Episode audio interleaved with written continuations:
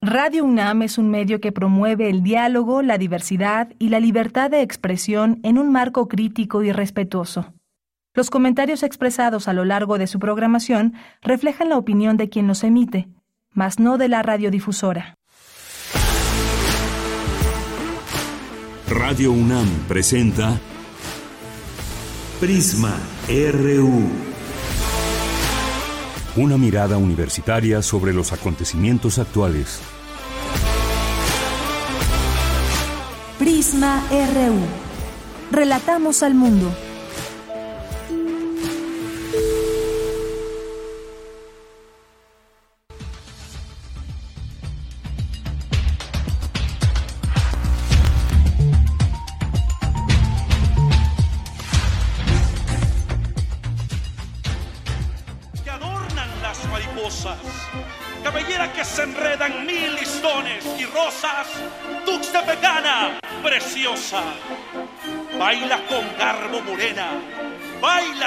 Danza mi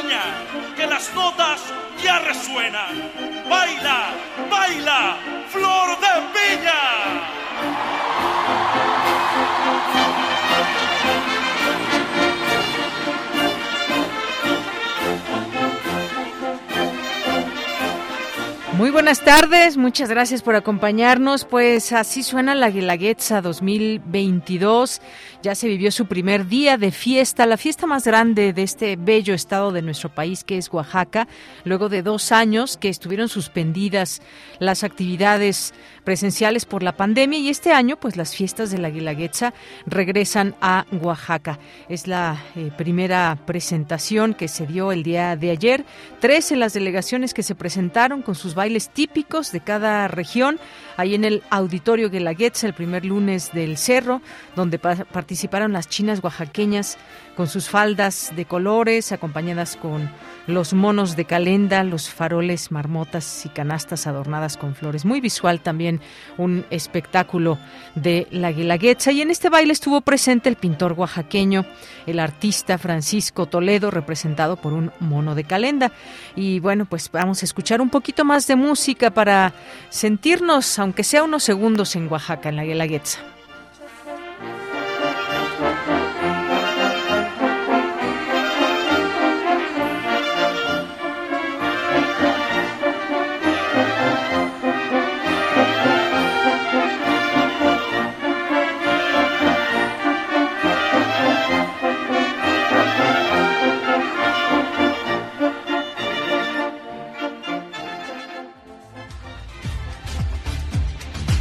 Bien, una de la tarde con seis minutos, pues todo esto que es multicolor y cuántas cuestiones culturales. Estuvo presente también Loma Bonita con un baile representativo de la cuenca del Papaloapan, al igual la tradicional boda chatina con sus sones y chilenas, la delegación de Huautla de Jiménez en la región de La Cañada con sus sones mazatecos y la lavada de cabeza de los novios, la delegación de San Sebastián Tutla presentó la rendida de culto y entre otras muchas cosas. El jarabe mixteco, por supuesto, representado en esta ocasión por Guajuapan de León, en donde el público entonó la canción mixteca que causó también la participación de la gente. Esta, esta, eh, esta canción, este jarabe mixteco, mixteco muy conocido también.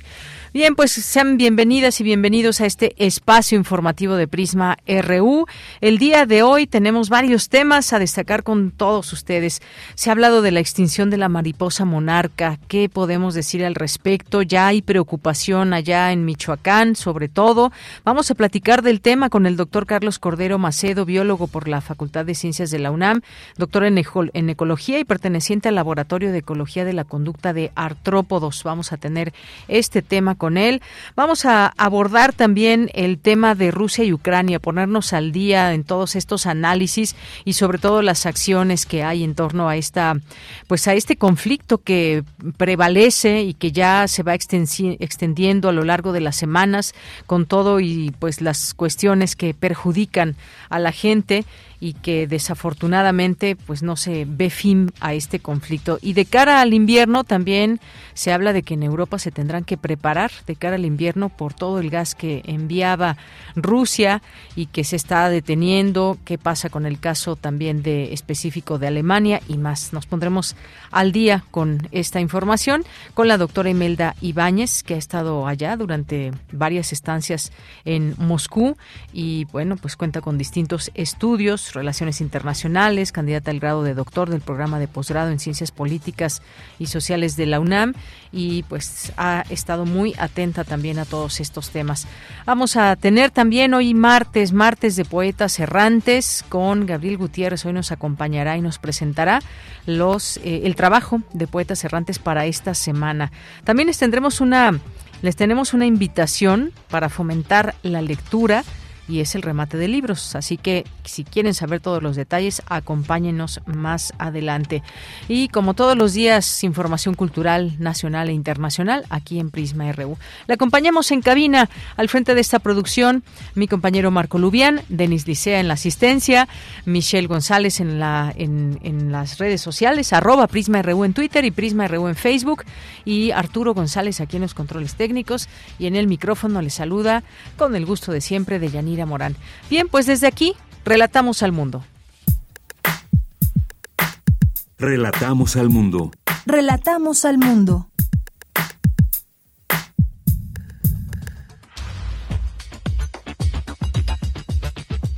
Bien, en este martes 26 de julio, en la información universitaria, Einar Castillo Aranda, egresado de la UNAM, es el autor del ID Bus, vehículo eléctrico que tendrá producción a nivel global. Miembros numerarios de la Academia Mexicana de la Lengua recordaron al célebre filólogo Antonio Alatorre en el centenario de su nacimiento. Presentan el programa de la novena edición de la Feria del Libro y Festival Cultural de la Universidad Autónoma Metropolitana, Francia y Oaxaca serán los invitados de honor. Y en la información nacional, justicia y verdad piden los familiares de Pilar Argüello a 10 años de su asesinato. El Instituto Nacional de Estadística y Geografía reveló este martes la cifra preliminar de homicidios en México durante 2021. Se registraron 35.625, lo que equivale a una tasa de 28 casos por cada 100.000 habitantes. El presidente Andrés Manuel López Obrador habló al respecto. Hoy se da a conocer en el INEGI el dato de homicidios del año pasado y es eh, buena noticia, aun cuando poco ya se empiezan a ver resultados de disminución. Ya hablé ayer de que en el resto de los eh, delitos vamos a la baja y lo que más nos eh, costó trabajo fue bajar lo de los homicidios porque iba la tendencia hacia arriba nos dejaron esa herencia como otras más, pero vamos ya enfrentando este delito que tanto daño hace y causa mucho dolor a la, a la gente. Bien, pues ahí las palabras del presidente López Obrador. Y el subsecretario de Salud, Hugo López Gatel, aseguró que la viruela del mono no se comportará como la COVID-19. Escuchemos. Pero es muy importante destacar que es una enfermedad de muy baja letalidad. De esos casi 17 mil casos, solo se han presentado cinco defunciones en el mundo y esto no es una enfermedad que se espere se vaya a propagar extensamente. Todas, todos tenemos la referencia de COVID-19 cuando oímos hablar de alertas epidemiológicas. No es el caso. Esta enfermedad no se va a comportar como COVID-19, no es de propagación universal o extensa se presenta en pequeños brotes en ciertas poblaciones clave y la transmisión es mayormente por contacto con la piel de las personas cuando están en la fase activa. Es una enfermedad que se autolimita, en 21 días desaparece y en general causa poco daño, excepto en personas con inmunosupresión grave, personas que tienen muy decaídas las defensas del organismo.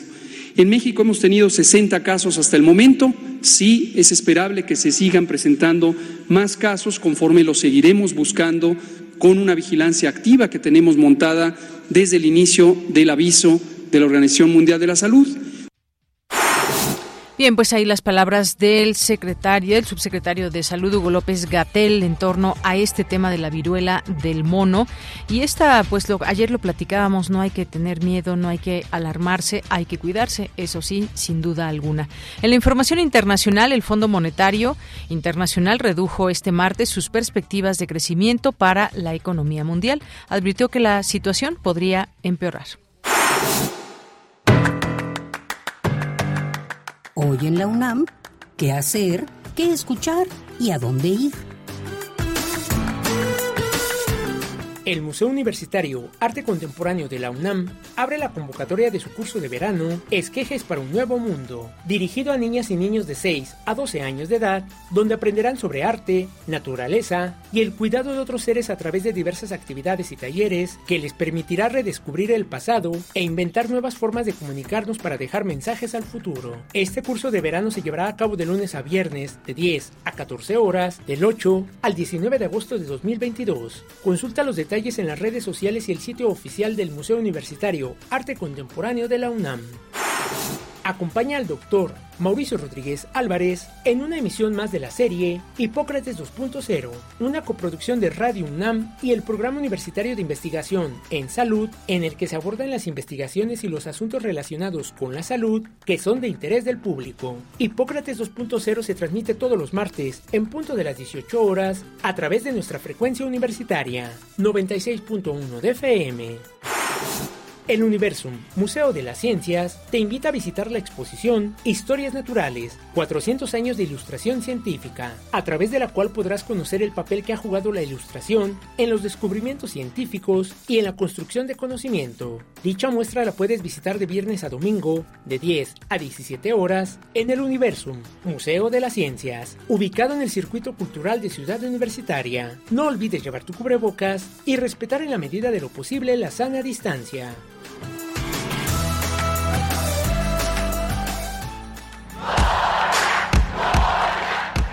Campus RU.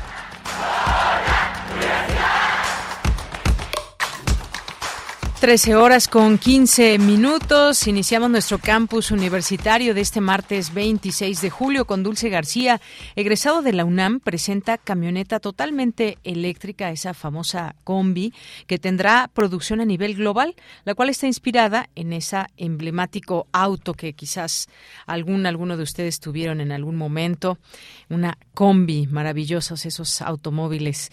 Cuéntanos, Dulce García, muy buenas tardes. Deyanira, muy buenas tardes a ti al auditorio de Prisma RU. El Centro de Investigaciones en Diseño Industrial de la UNAM forma profesionistas que abordan y sintetizan problemas complejos en objetos productos. Un ejemplo puede ser la transición de los automóviles con motores ordinarios a los eléctricos, así como la autonomía de los vehículos. En este proceso, que podría ser inclusive histórico, participa Einar Castillo Aranda, diseñador de la camioneta ID Bus de la marca Volkswagen y egresado del esta camioneta será totalmente eléctrica y tendrá producción a nivel global. Su diseño está inspirado en la emblemática Combi. El universitario es integrante permanente de Design Team de la compañía automotriz germana en la planta matriz Wolfsburg en Alemania, la cual lo eligió como diseñador principal del vehículo que se dio a conocer recientemente. Es la oportunidad de toda una vida, ¿no? Estar en el momento correcto, en la marca correcta y todos los planetas que se junten para poder participar en un proyecto de esta, de esta magnitud. Con esta cantidad de historia fue increíble. Se puede apreciar bien toda la influencia todo el, espíritu de diseño que tomamos del bus en esta interpretación pues moderna. En 2002, el entonces alumno del CIDI concursó y obtuvo un contrato oficial como diseñador nacional de exteriores de la compañía automotriz alemana. En 2005 se integró como miembro permanente de Design Team Global en la planta matriz Wolfsburg. Su objetivo, aclaró Einar, nunca fue el hacer un copy-paste de la combi, quería más bien proyectarlo hacia el futuro traerlo de vuelta en una nueva y moderna interpretación. La combi o tipo 2 es un auto relevante en la historia automotriz por su arquitectura, proporción y rostro. Esta forma monolítica, sin esquinas duras, redondita, es una forma amable y digerible, según señaló el universitario. Esta es la información. Muy buenas tardes.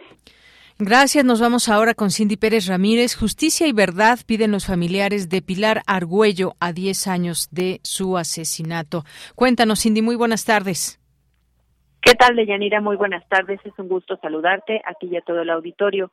A 40 días de que se cumplan 10 años del feminicidio de Pilar Argüello Trujillo, este martes su familia y Equifonía Colectivo por la Ciudadanía, Autonomía y Libertad de las Mujeres ofrecieron una conferencia de prensa para dar a conocer los avances tras el dictamen de fecha 21 de julio de 2017 emitido por el Comité para la Eliminación de la Discriminación contra la Mujer, el Comité CEDAW. Pilar Argüello Trujillo, de 20 años, fue asesinada en Coscomatepec, Veracruz, un 3 de septiembre de 2012 por su novio, identificado como ARM, entonces de 16 o 17 años. El menor de edad confesó los hechos, sin embargo, dos meses después, la jueza del juzgado de responsabilidad juvenil dijo que no existían pruebas suficientes y lo liberó el homicidio calificado, a pesar de haber confesado el asesinato violento y la violación sexual en contra de la víctima. Araceli González Saavedra, representante de los padres y de Pilar, señaló que hasta el momento no han tenido respuestas a nivel estatal y federal respecto a estas recomendaciones de la CEDAW en todos los errores que se pudieron documentar, en todas las omisiones, incluso en los probables actos de corrupción que se, eh, se supo de manera, digamos, extraoficial respecto a por qué la decisión de liberar a este joven. Entonces, eh, esa es la diferencia, esta documentación de todo el proceso, este análisis de que este caso en particular podría eh, permitirnos llegar hasta esta instancia, sabemos el peso que puede tener una recomendación del comité. El Estado mexicano tiene que estar informando al comité, persiste la problemática, que persiste la impunidad y que eh, el, insistir en el cumplimiento de las recomendaciones puede implicar que haya una, un avance eh, una, un cambio favorable en, en eliminar estas trabas estructurales, en garantizar la profesionalización del personal. En tanto, el padre de Pilar, Pedro Argüello, dijo que buscan justicia y que las autoridades den cuenta de los actos que hicieron. Él tuvo garantías, él tuvo todo. Y nosotros le preguntamos al, ahí a los licenciados, que qué cosa haría, hacía falta. Si buscar un licenciado, íbamos a buscar un licenciado. Y nos dijo, no, no Pedro, porque aquí estamos nosotros para defenderlos. El caso, ya está, tenemos al sujeto aquí adentro. Ya no se preocupen de nada. El caso es que salió a escaso los tres meses. Y eso no es justo. No es justo que él haya salido y por eso ahora queremos saber la verdad, qué es lo que pasó. Porque jugaron con nuestros sentimientos. De Yanira, el Comité CEDAW elaboró recomendaciones como reanudar la investigación del asesinato de Pilar Acuello Trujillo, cumplir con el artículo 8 del protocolo facultativo firmado por México. Lo que sí se hizo fue seguir con estas investigaciones del feminicidio de Pilar, pero sin resultados, aunque para la magistrada presidenta del Poder Judicial del Estado de Veracruz, Isabel Inés Romero, dijo en diciembre pasado a la madre y al padre de Pilar que no podía garantizar la justicia terrenal, por lo que les llamó a esperar la justicia divina. Equifonía interpuso una queja ante la Comisión Estatal de Derechos Humanos de Veracruz. Sin embargo, la funcionaria sigue en el cargo. Este es el reporte. Muchas gracias, Cindy. Muy buenas tardes. Muy buenas tardes. Bien, pues ahí el caso de Pilar Argüello y que pues el hecho de que llegue la justicia, la verdad para muchos eh, familiares de las víctimas es sin duda importante, ya que no se puede recuperar al ser querido, pero la justicia es algo importante, por eso se habla tanto de estas eh, situaciones que quedan en la impunidad. Y ahora que vemos pues tantos casos que se siguen sumando, dos casos recientes de, de mujeres que han sido quemadas vivas, el caso de Luz Raquel, el caso uno más allá en, en Morelos, y uno se pone a pensar un poco en el más allá de estos eh, feminicidios que puede pasar en la en la cabeza de esas personas o cómo se puede llegar a odiar tanto a una persona al grado de quitarle la vida de esta manera. ¿Qué pasa con la sociedad? También debemos pues un poco reflexionar en todo esto, eh, además de la justicia que esperemos que llegue. Son muchas veces mujeres que dejan familia, hijos pequeños que necesitan de ellas y simple y sencillamente pues matarlas es el camino. Ojalá que la justicia siempre llegue a todos y cada uno de los casos, pero sobre todo evitar esas muertes que a 10 años, como el caso de Pilar Argüello o mucho más recientes, pues están todavía en espera de la justicia. Vamos a más información con mi compañera Virginia Sánchez. Presentan el programa del Librofest Metropolitano 2022. ¿Qué tal, Vicky? Muy buenas tardes. Adelante con la información. Hola, ¿qué tal? Ya muy buenas tardes a ti y al auditorio de Prisma RU. Del 29 de agosto al 9 de septiembre se llevará a cabo en formato híbrido la novena edición de la Feria del Libro y Festival Cultural Librofest Metropolitano 2022 que organiza la Universidad Autónoma Metropolitana, de tal manera que del 29 de agosto al 2 de septiembre la feria se realizará de manera 100% virtual y del 5 al 9 de septiembre en formato presencial en la UAM Azcapotzalco. Este año el Estado y país invitados de honor serán Oaxaca y Francia. En conferencia de prensa se dio a conocer parte del programa de este libro FED, el cual, a decir del rector general de la UAM, José Antonio de los Reyes Heredia, representa sobre todo un festival cultural. Escuchémosle. La recuperación y promoción de los lenguajes contemporáneos para referir la diversidad cultural es también determinante para reconfigurarnos como universidad. El Librofest en nueve años ha trascendido su carácter de feria del libro, como decía, para transformarse en un festival cultural. Hoy adquiere significados muy importantes en términos de la integración e identidad universitaria, pues restituye y reconstituye el tejido social no nada más de nuestra universidad, sino también la vinculación con los diferentes sectores de la población del área metropolitana, pero también del país y, por qué no decirlo así, de todo nuestro país en este mundo cada vez más interconectado gracias a las tecnologías.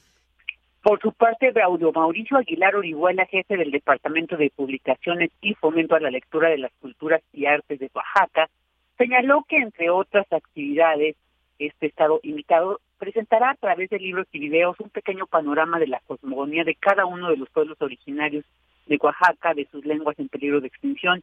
Asimismo, dijo, tendrá presencia, tendrán presencia importantes escritoras oaxaqueñas, con lo que se enfatizará, enfatizará la importancia de las mujeres para la cultura de este estado.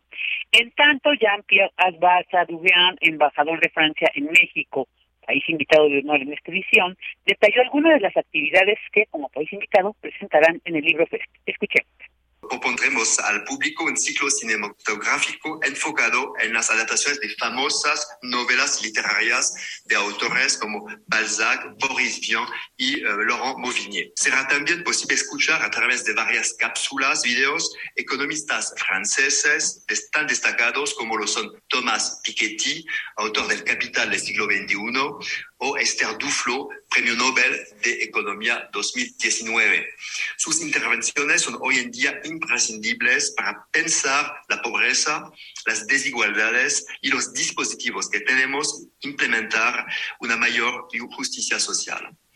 En un ámbito más artístico, nuestra agencia francesa para el desarrollo, la AFD, pondrá a disposición de la UAM un mural que fue elaborado en el marco de un gran proyecto ambiental y social que se implementó en Tlaquepaque, en Jalisco. Por fin, y bueno, pues cabe señalar que en esta conferencia de prensa también estuvieron presentes Óscar Lozano Carrillo, director de la Guamas Tapozalco, y Gabriela García Armenta, representante del Comité Organizador 2022. El programa completo se podrá consultar a partir del 15 de agosto en la página de librofest.com. De ella, esta es la información. Gracias, Vicky. Muy buenas tardes. Buenas tardes. Bien, pues ya. Perdón. Ya después.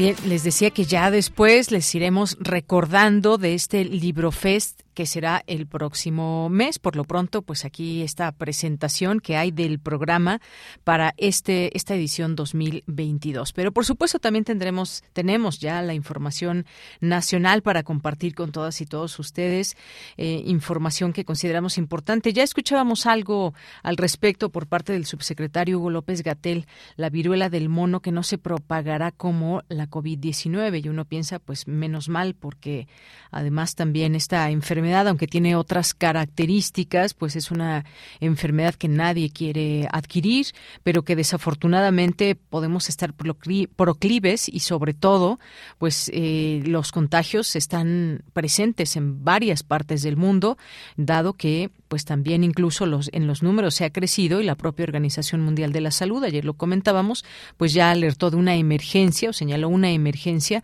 a causa de esta enfermedad.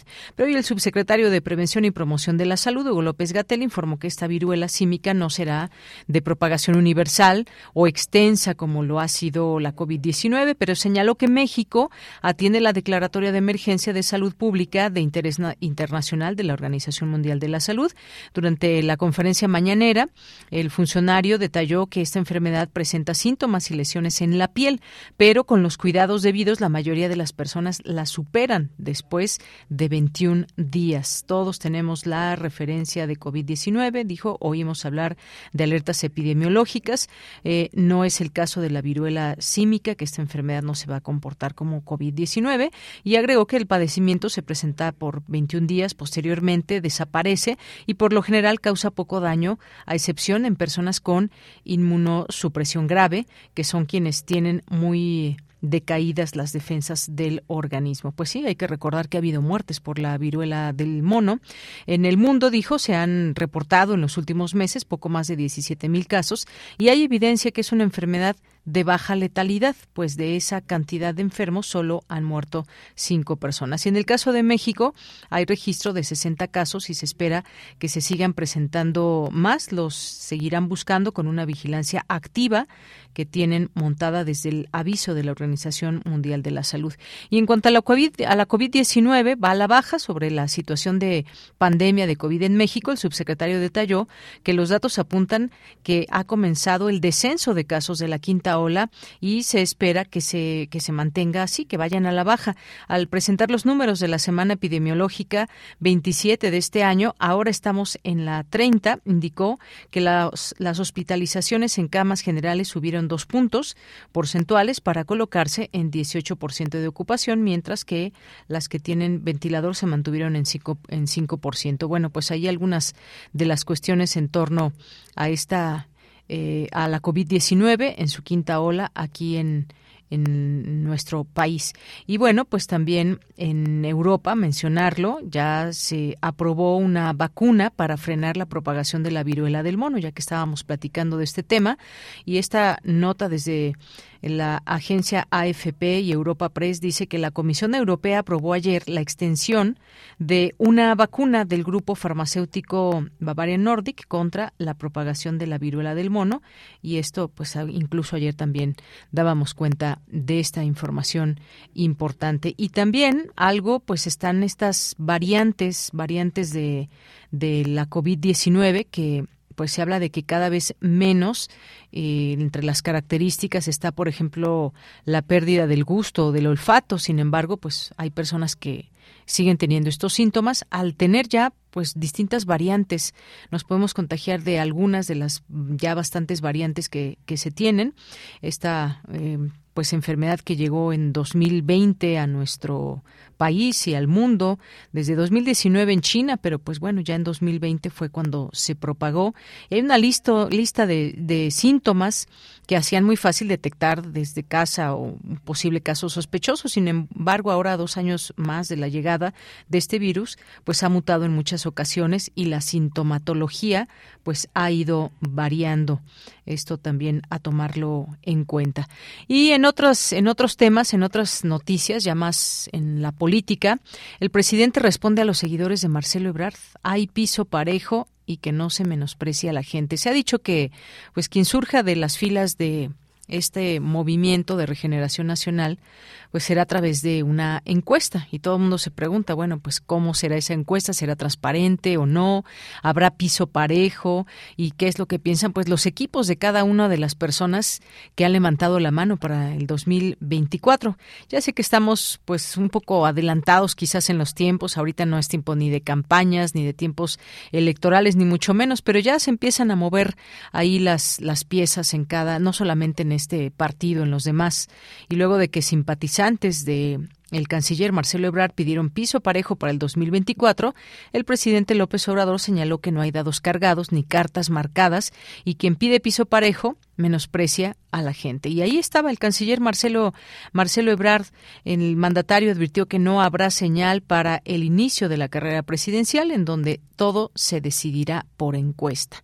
Comentó que no se le debe tener miedo al pueblo, el tiempo al tiempo que dijo que no van a funcionar las estrategias de siempre, ya no es el peinado, cómo te vas engominado, cuánto, bueno, pues ahí algunos de los comentarios del, presidente durante esta conferencia matutina y bueno, pues ahí veremos quién es la persona que salga en esta encuesta y que muchos avisoran entre los analistas que quien salga de esta encuesta como vencedor pues prácticamente podría ser el próximo o la próxima presidenta de este país. Pero bueno, pues veamos qué sucede. Por lo pronto ya están en muchos en, en sus marcas listos para para generar los movimientos y en su momento pues campañas electorales que seguramente quien encabece a la oposición PRI PAN PRD seguramente como lo han expresado como se han unido ahora tanto pues tendrán algún candidato. Del PRI la verdad es que no sé si ustedes ven a alguien yo no veo a nadie ni del PRD quizás del PAN pero ya lo veremos. No nos adelantemos a los tiempos pero sí ir monitoreando también lo que pasa en cada uno de estos partidos. Y mientras tanto rumbo al 2024 Morena abre puerta a Operación Cicatriz. El acuerdo entre aspirantes a la presidencia podría configurarse durante el Congreso Nacional en septiembre próximo, es lo que dice su presidente Mario Delgado. El Congreso Nacional de septiembre próximo sería el espacio en el que se sienten las bases para un acuerdo entre aspirantes a la presidencia de la República. Pues veremos cómo termina este Congreso Nacional. Ojalá que bien, quién sabe, porque de pronto también ahí en Morena se ve una lucha encarnizada. Ojalá que den cuenta de un proceso pues discusiones limpias como quisiéramos en todos y cada uno de los partidos, pero no siempre se da de esta manera. Y bueno, pues en respecto a las, a las tarjetas de crédito hay una cifra eh, pues importante porque han crecido, ha crecido su uso, alcanza récord histórico. En mayo de este año el número de tarjetas de crédito en circulación en el país llegó a 29, 29 millones 467 mil 361, la cifra más alta de la historia y esto pues gracias a un incremento anual de un millón 322 mil 720 plásticos revelan datos de la Comisión Nacional Bancaria y de Valores. Bueno, además de que se, ofre, se ofertan como pues en cualquier lado y piden cada vez menos menos trámites, pero pues al banco por una parte le conviene porque genera pues mucho más insumos para para sus ganancias, pero por la otra pues también se han utilizado porque a final de cuentas es crédito para las personas en estos tiempos de crisis. Así que pues eh, récord en casi 30 millones de plásticos vigentes de tarjetas de crédito en la actualidad hoy en nuestro país. Una con 35 minutos. Queremos escuchar tu voz. Síguenos en nuestras redes sociales. En Facebook como Prisma RU y en Twitter como arroba PrismaRU. Una con 36 minutos. ¿Y qué es el Día de la Rebelión Nacional y por qué es importante para Cuba? Fue el 26 de julio cuando comenzó el movimiento por el que la Revolución cubana derrocó al régimen de Fulgencio Batista. Margarita Castillo nos preparó algo al respecto y aquí se lo presentamos.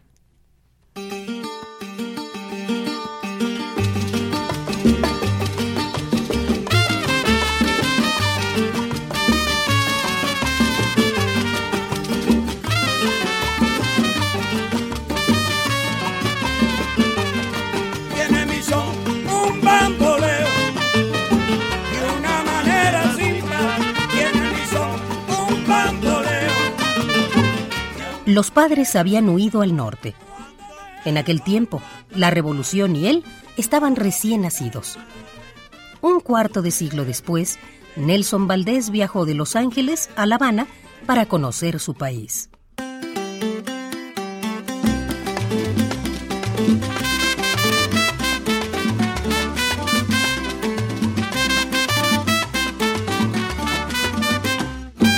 Cada mediodía, Nelson tomaba el ómnibus, la guagua 68, en la puerta del hotel y se iba a leer libros sobre Cuba. Leyendo pasaba las tardes en la biblioteca José Martí hasta que caía la noche. Aquel mediodía, la guagua 68 pegó un frenazo en una bocacalle. Hubo gritos de protesta por el tremendo sacudón, hasta que los pasajeros vieron el motivo del frenazo una mujer muy rumbosa que había cruzado la calle. Me disculpan, caballero.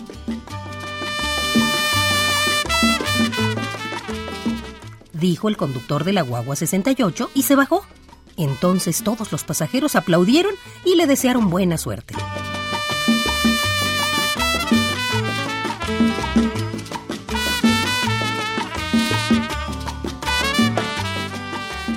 El conductor caminó balanceándose sin apuro y los pasajeros lo vieron acercarse a la muy salsosa que estaba en la esquina recostada en la pared, lamiendo un helado.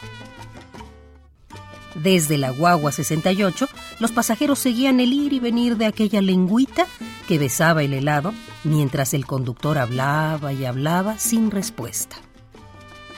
Hasta que de pronto ella se rió y le regaló una mirada. El conductor alzó el pulgar y todos los pasajeros le dedicaron una cerrada ovación.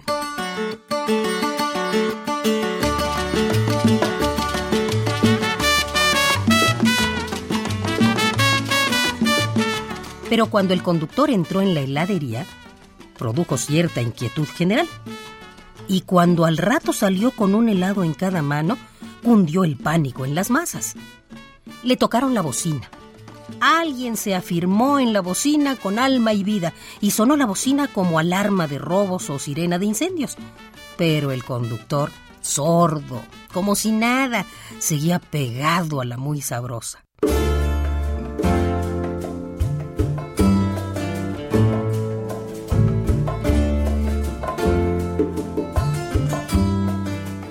Entonces, avanzó desde los asientos de atrás de la guagua 68 una mujer que parecía una gran bala de cañón y tenía cara de mandar.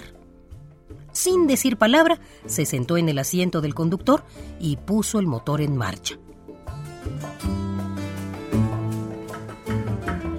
La guagua 68 continuó su recorrido, parando en sus paradas habituales hasta que la mujer llegó a su propia parada y se bajó.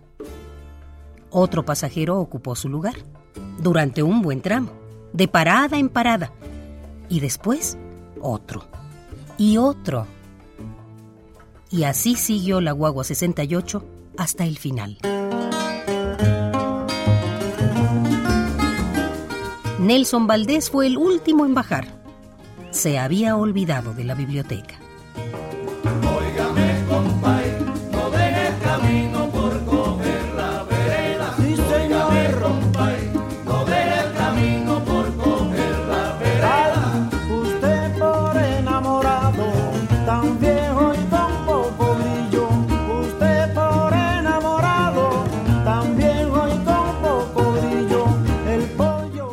Crónica de la ciudad de La Habana. Eduardo Galeano.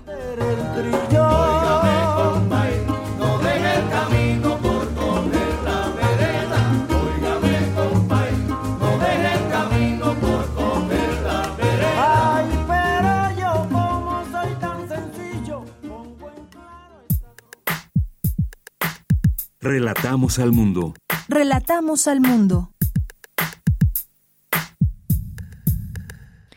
Una de la tarde con 41 minutos. Ayer eh, leíamos muy atentamente, bueno, desde hace varios días y también pues algunas noticias que ya en su momento lo alertaban y ahora pues es un hecho, hay un riesgo de que pueda desaparecer la mariposa monarca, ¿es así? El caso es que alcaldes buscan salvar a las mariposas con un plan de reforestación. Esto se dio a conocer el día de ayer. Amado Gómez González, presidente municipal de Ocampo, adelantó que los, que los ocho alcaldes de los municipios donde se asienta la mariposa monarca plantearán al Congreso de Michoacán dos iniciativas de ley encaminadas a preservar su ecosistema. Una consiste en que la reforestación sea una obligación constitucional para todos los individuos y las dependencias de gobierno. Y la segunda pretende que 5% de lo recaudado por los 113 municipios del Estado en cobro de agua potable sea destinado a la conservación y protección de los bosques de la mariposa monarca. ¿Qué tanto, qué tan grave es todo esto? Bueno, pues hemos buscado al doctor Carlos Cordero Macedo, que es biólogo por la Facultad de Ciencias de la UNAM, doctor en ecología y pertenece al Laboratorio de Ecología de la Conducta de Artrópodos. Doctor Cordero, muy buenas tardes, bienvenido. Buenas tardes. Pues gracias por estar aquí con nosotros. Nos gustaría que nos platique sobre esta posibilidad que se ha mencionado respecto a cómo se van dando las cosas con el hábitat de la mariposa monarca, si estamos ante una posible extinción de esta de, de esta de esta mariposa monarca. Pues sí, este hace pocos días la Unión Internacional para la Conservación de la Naturaleza eh, editó un, su, su, nueva su nueva lista roja de especies donde incluye a aquellas especies que se encuentran en, en peligro de extinción. Y en esta lista se incluye más de 140 mil especies. O es una cosa escandalosa lo que está pasando con la eh, con la desaparición de la biodiversidad. Incluye a la mariposa monarca eh, migratoria. Sí hay que hay que especificar que esto es lo que los biólogos llamarían una subespecie de la de la de la monarca no hay hay este varias poblaciones que, que migran son las que migran este, dentro de los Estados Unidos de, de los estados del occidente hacia la la costa de California y las otras que son las que tienen la migración más espectacular por su por su extensión que es de más de cuatro mil kilómetros que vuelan del del este del noreste de Estados Unidos y el sudeste de Canadá hasta los bosques de, del centro de México, de Michoacán y del y del Estado de México, ¿no?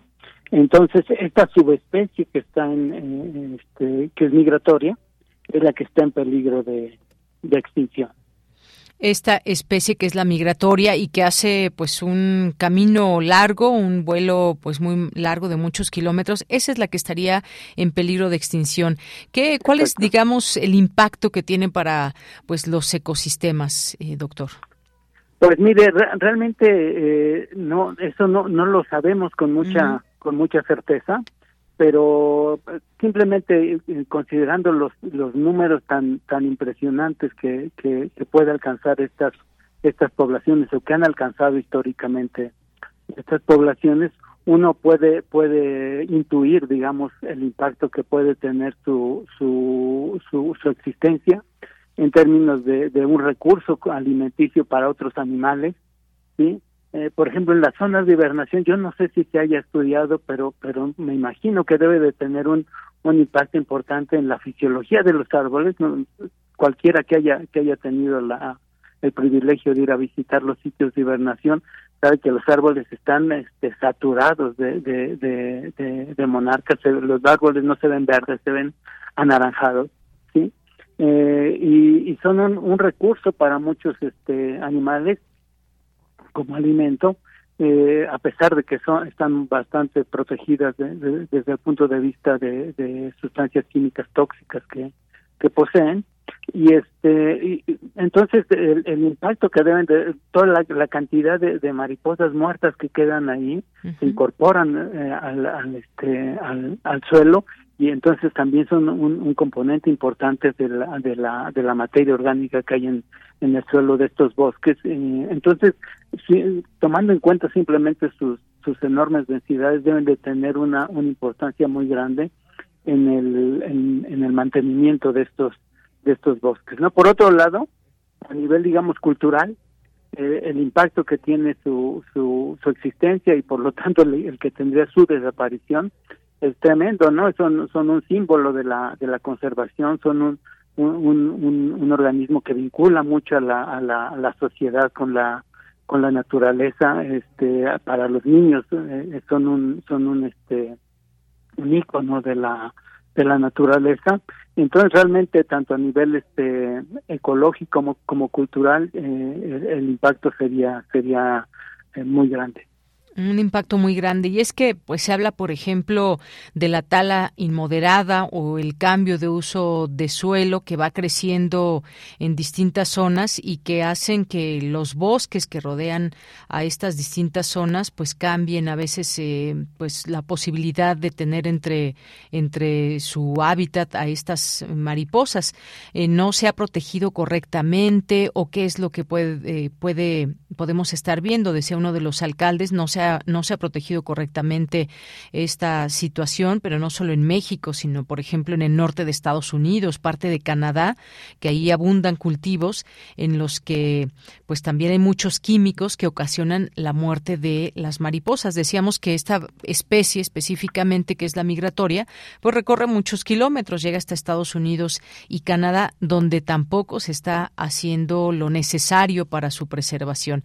Eh, ¿qué, ¿Qué es lo que se aconsejaría, digamos, en este, ante esta situación, eh, los gobiernos deberían estar mucho más comprometidos o, qué es lo que usted ve en este sentido de cómo ayudar a que ese hábitat pues permanezca para las mariposas?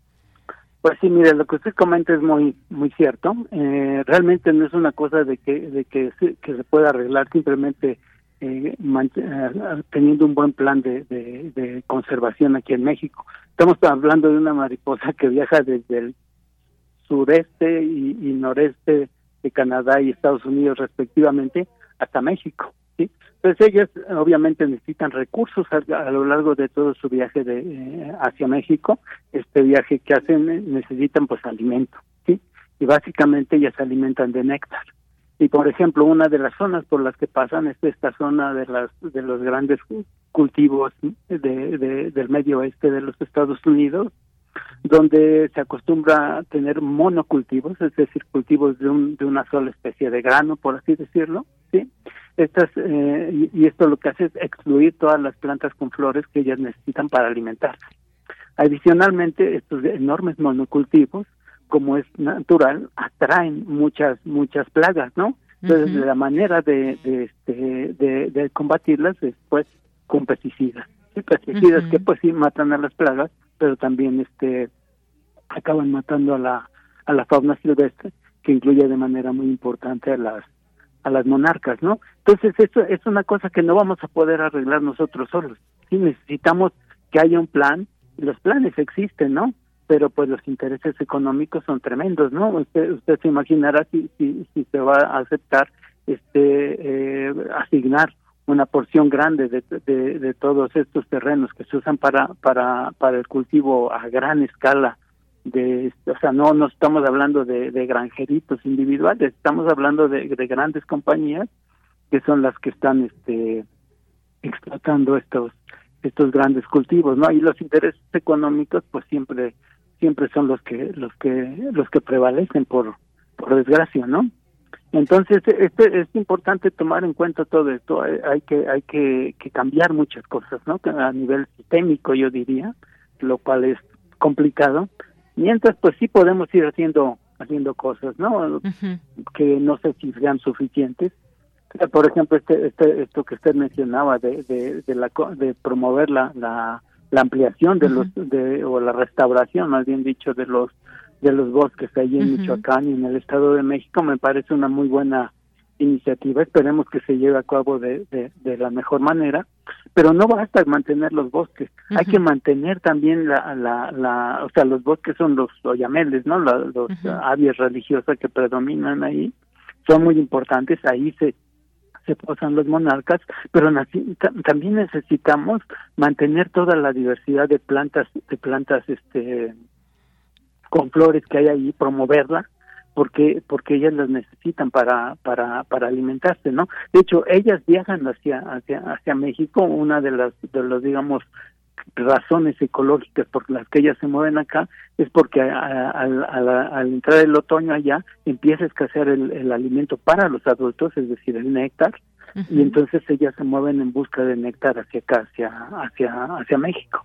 ¿sí? Entonces no basta tener muchos árboles, ¿no? También necesitamos promover el crecimiento de todas aquellas plantas que producen flores y que les brindan este eh, alimento a las a las monarcas acá acá en México. Obviamente controlar todo lo que pasa en el en el camino es sumamente importante, ¿no? Aquí estamos hablando de, de, la de las que migran a México, ¿no? Las que migran a México es, es, interesante saber que, que las que salen de allá del, del norte de Estados Unidos y sur de Canadá son las que llegan hasta acá a México. Sí, esas mariposas individuales viajan cuatro mil kilómetros, ¿sí? pero las que regresan no son las que salen de México sino que regresan en, etapas, digamos, avanzan una cierta cantidad de kilómetros, se reproducen ahí, se mueren y las que vuelven, las que nacen y se desarrollan ahí, avanzan otro otro tramo, se reproducen, se mueren y las que nacen ahí avanzan de manera que las que llegan a Estados Unidos y Canadá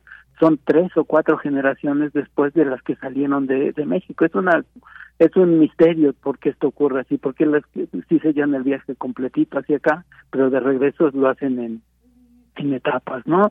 Eh, eh, en realidad no hay ninguna monarca de las migratorias que nazca que nazca en México, no sea tal vez en el norte, pero me parece que todas nacen por ahí en Estados Unidos y las que llegan a México son son son mariposas nacidas en en este en Estados Unidos. Entonces necesitamos en todos estos sitios donde ellas paran y, se reproducen eh, necesitamos ahí tener también muchas plantas de las cuales se alimentan los adultos y sobre todo muchas plantas de las cuales se alimentan las las larvas porque este aunque las hembras de las monarcas producen muchos huevos, la mortalidad de estos huevos por depredadores y por parásitos también es muy alta. Esto es algo muy común en, en, los insectos. Entonces es una cosa complicada que en la cual hay, intervienen muchísimos intereses este, económicos.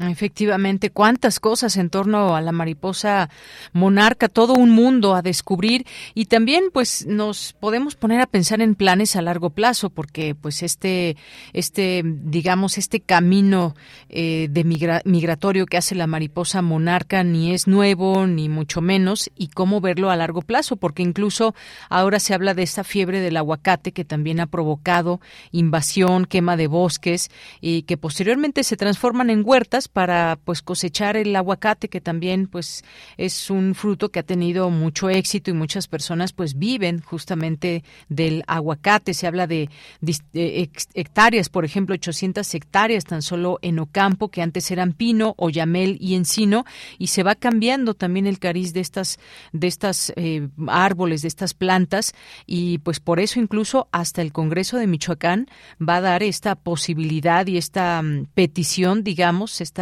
pretensión de los alcaldes de que esta zona se establezca pues una política ambiental entre los tres países, no, no solamente México, por lo cual buscarán pues reuniones el próximo año involucrando a gobernantes y asociaciones civiles, es decir, lo están viendo pues a futuro, lo cual me parece muy bien, planes a largo plazo respecto a la mariposa monarca, doctor.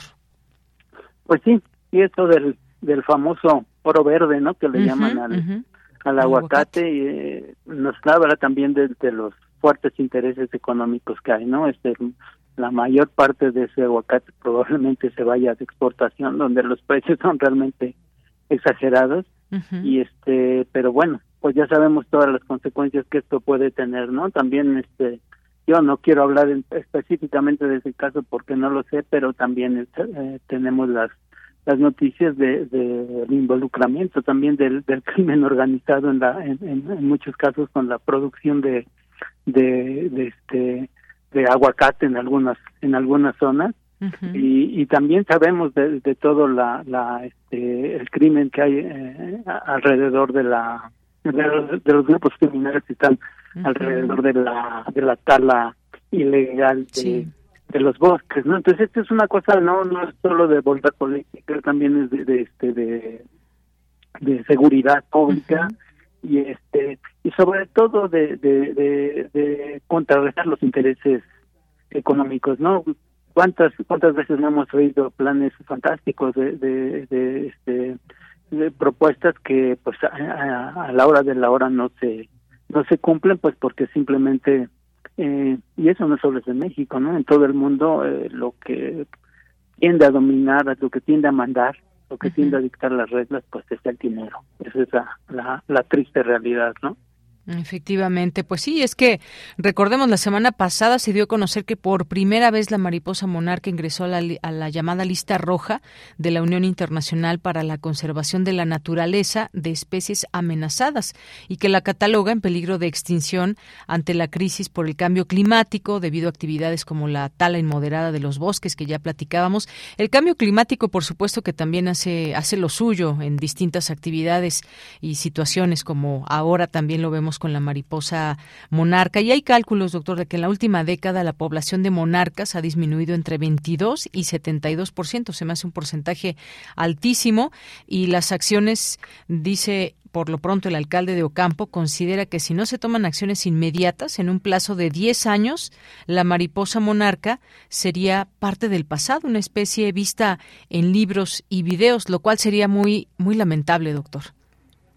Pues imagínese, no sé, no, quien sea que haya ido, haya tenido el privilegio de, de, ir a visitar los sitios de, hibernación, este, le podrá contar a, a, los demás que es una un espectáculo, este, ¿cómo llamarlo? Sobrecogedor, digamos. este, es, es, una una cosa que no no se puede percibir en ninguna en ninguna película ni en ningún video, por más que las pantallas sean gigantescas, ¿no? Es algo que que uno tiene que que vivir para para entender. Y este y pues sí sería una una tremenda desgracia.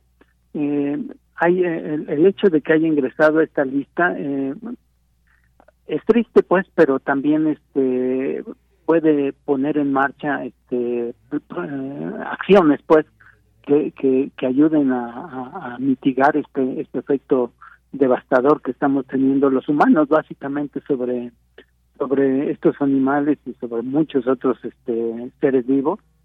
Entonces, en ese sentido, eh, eh, es triste, pero también es, es, simplemente esto que, que esta iniciativa que está mencionando usted, seguramente este, no, no creo que sea nueva, pues no creo que la hayan inventado en estos días, pero seguramente se vio fortalecida por la inclusión de, de las monarcas en este en esta lista lista roja de especies en, peligro de extinción. ¿no? Entonces, en ese sentido, digamos, eh, su inclusión eh, le podemos dar un ver digamos un, lado positivo sí en el sentido de que se va a, llamar todavía más la atención y se van a promover más acciones a favor de su de su de su conservación eh, pero este digamos yo yo yo yo trato de ser este eh, eh, optimista, digamos, ¿sí?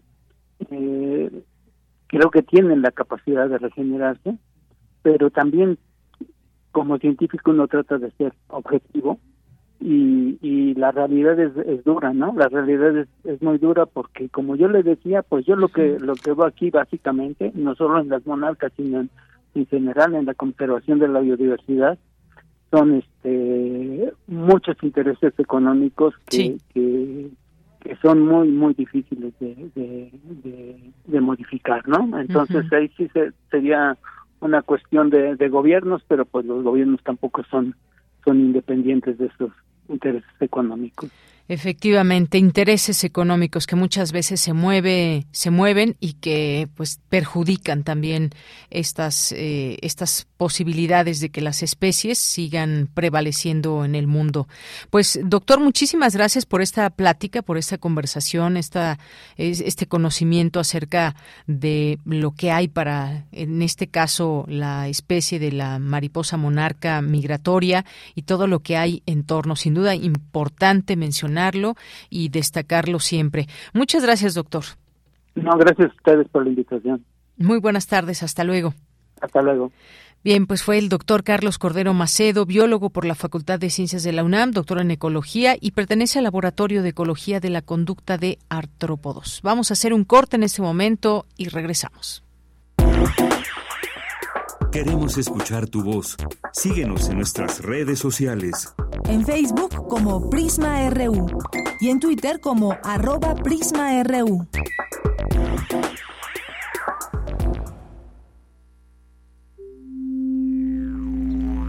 860 de AM. 96.1 de FM. Correo electrónico radio arroba unam punto mx. XEUN. Radio UNAM. Experiencia sonora.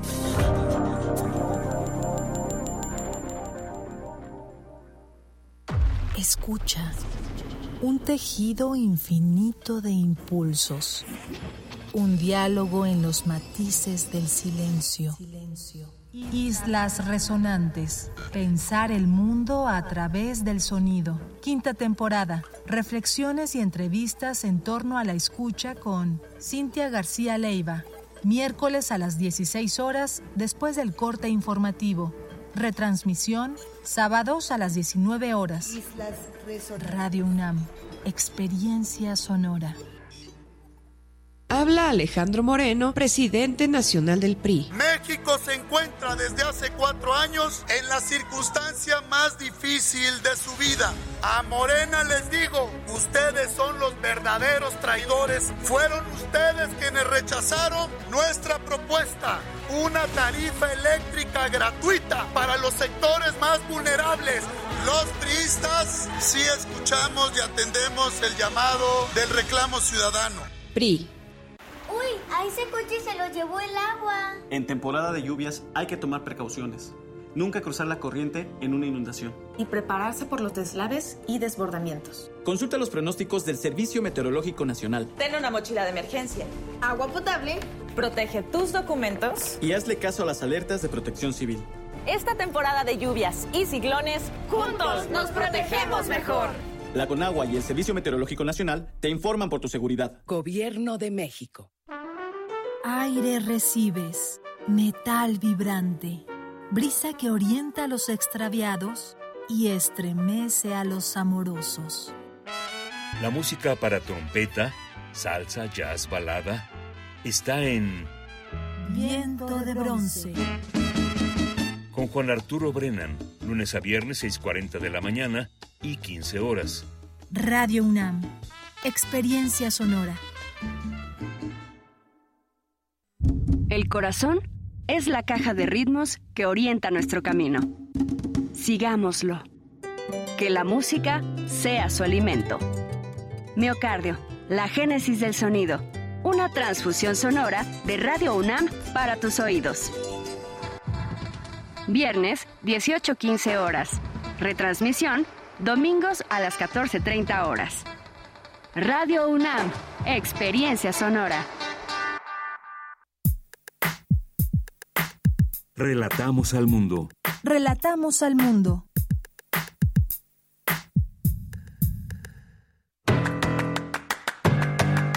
Mañana en la UNAM, ¿qué hacer? ¿Qué escuchar? ¿Y a dónde ir?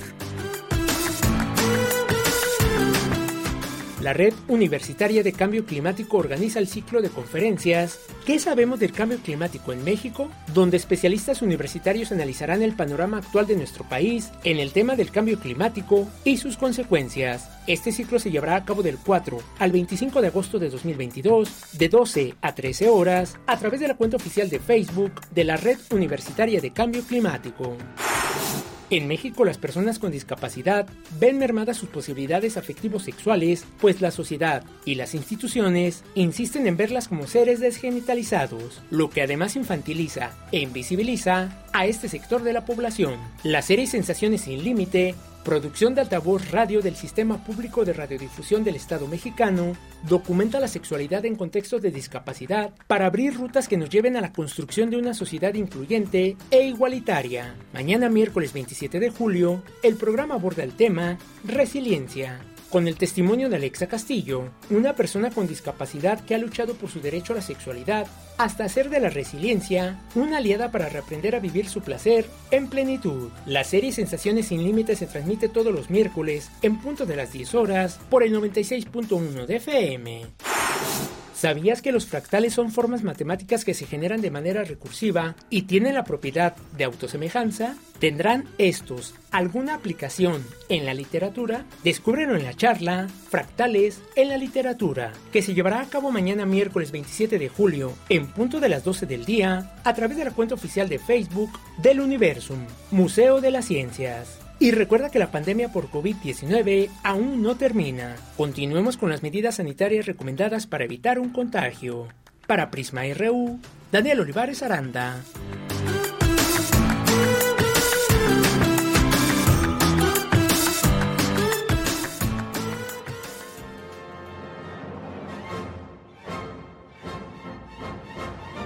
Estimado público de la Orquesta Sinfónica de Minería, soy Carlos Miguel Prieto y los saludo con enorme gusto.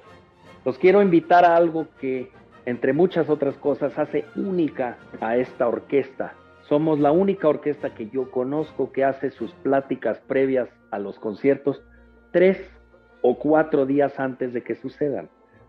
Estas pláticas que las da el inigualable, divertido y docto Juan Arturo Brennan a las 7 de la tarde en el auditorio del Infonavit en Barranca del Muerto. Les recomiendo muchísimo, muchísimo que asistan a estas pláticas donde no solo van a poder aprender, sino también disfrutar de lo que es realmente algo muy ameno y muy informativo. Ahí nos vemos.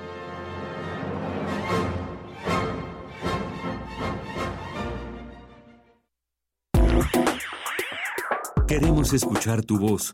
Síguenos en nuestras redes sociales. En Facebook como Prisma RU y en Twitter como arroba PrismaRU. Dos de la tarde con ocho minutos, ahí nuestras invitaciones varias y distintas para que tengan oportunidad de disfrutar y aprender, por supuesto.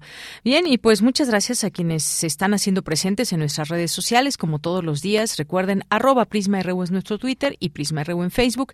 Gracias a Eli Contreras, a Rosario Durán Martínez también, que nos dice el precio del aguacate en el extranjero es de acuerdo a los sueldos de ese lugar. Así el precio hace tres años en Suecia y nos manda aquí una fotografía.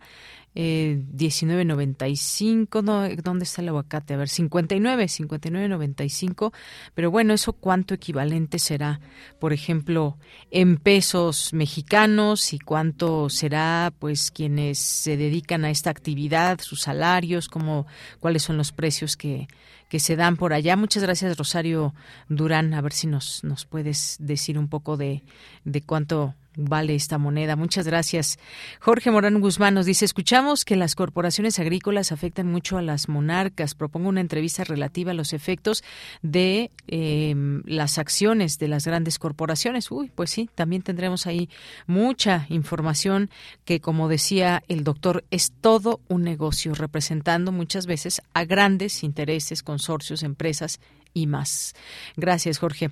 Rosario también, muchos saludos. Rebeca Vega nos dice, preservar los bosques, convertir en santuarios estos lugares, definitivamente el ser humano somos una plaga. Ojalá existan más personas como el doctor Carlos, preocupados y ocupados en mantener sanos y vivos estos paraísos vegetales a quien, a quien debemos honrar y respetar. Muchas gracias. Sí, Rebeca, y además, bueno, pues ya saltó mucho este tema cuando vimos que que también alcaldes de Michoacán se unen para hacer estas peticiones a los tres gobiernos, a México, Estados Unidos y Canadá, porque no solamente compete a una nación, sino a tres, y donde, donde se puede preservar esta especie de monarca. Muchas gracias. Jean-François Charrier, muchos saludos. Mario Navarrete Real también. Muchas gracias. Aquí siempre antojándonos la comida que que lleva a cabo a esta hora más o menos, escuchando además Prisma RU. Muchas gracias, Mario. Muchos saludos. Eh, la doctora Imelda en un momento más estará aquí con nosotros hablando del conflicto en Ucrania. ¿Cuáles son las actualizaciones al respecto de este conflicto? ¿Qué es lo, lo que debemos saber? Lo que nos informan los medios hacia dónde va este conflicto. En un momento más la tendremos aquí al aire en Prisma RU. Eh, también muchas gracias a Abel Fernández. Nos dice que interesante lo que se viene en México en 2024. Pues sí, ya veremos y ya lo viviremos, eh, Abel Fernández. Muchas gracias. Jorge, esperemos el precio, que el precio de la camioneta eléctrica sea accesible para mucha gente a diferencia de los carros Tesla. Bueno, pues vamos a tener, esperemos, vamos a buscar al, al universitario que desarrolló esta camioneta eléctrica. Ojalá que podamos tenerlo aquí para platicarle, preguntarle estas dudas y, más. Gracias, Jorge Rosario. Saludos desde mi, pueblito y nos manda aquí una fotografía de el camino que va cruzando con un cielo azul, muchas nubes, por allá al fondo las montañas. Muchas gracias, Rosario. Victoria Jiménez, saludos, Flechador del Sol, JR, muchas gracias también. Ya no queda nada, ya no le queda nada, Julio, pues no, ya se está yendo el mes y siguen los memes de Julio Iglesias. Muchas gracias, Rosario. Eh, también hay AEA, e también, así se llama en Twitter. Muchas gracias. Gracias a Gerardo Molina. Eh, muchos saludos a Paloma G. Guzmán, a Carmen Tavira Pérez, a Abimael Hernández, siempre también muchos saludos. Ricardo Vázquez, Uva Bombón, Roberto Quirós, Cecilia Montaño, Arturo Sánchez Pérez, David Licona Padilla, Antonio Hernández, muchas gracias. Le seguimos leyendo aquí a través de nuestras redes sociales. Gracias a Eli Contreras también. A Rosario, ya decíamos, con esta fotografía del aguacate allá en, en, ¿en dónde? En Suecia en Suecia. Muchas gracias. Bueno, pues vamos a continuar con la información. En esta segunda hora, la Academia Mexicana de la Lengua celebró el centenario del natalicio de Antonio Alatorre. Adelante, Cristina. Buenas tardes, Deyanira. Un saludo para ti y para el auditorio de Prisma RU. Antonio Alatorre nació el 25 de julio de 1922 en Autlán, Jalisco. Fue un riguroso investigador, traductor, erudito y crítico literario y en el centenario de su nacimiento, los miembros numerarios de la Academia Mexicana de la Lengua lo recordaron. Para Liliana Weinberg, su modo de ser maestro consistía en abrir ventanas. Abogar por la defensa del momento de la lectura. Mostrar que nuestro acercamiento a los textos debe ser un acercamiento de libre elección, amoroso y sensible. Y ese es el primer paso, el momento primero, indispensable para cualquier construcción de conocimiento que se quiera emprender en el ámbito de los estudios lingüísticos y literarios. Aurelio González Pérez dijo que la Torre fue un erudito que puso al alcance de todos la sabiduría. Buscaba que el estudio literario y la crítica fueran claros, incomprensibles, en un mundo que se regodeaba en neologismos y términos oscuros para hablar de la literatura más sublime y así ponía con gran generosidad su erudito saber al alcance de todos. Javier García Diego señaló que Antonio Alatorre fue más que un gran filólogo. Melómano y cantante amateur,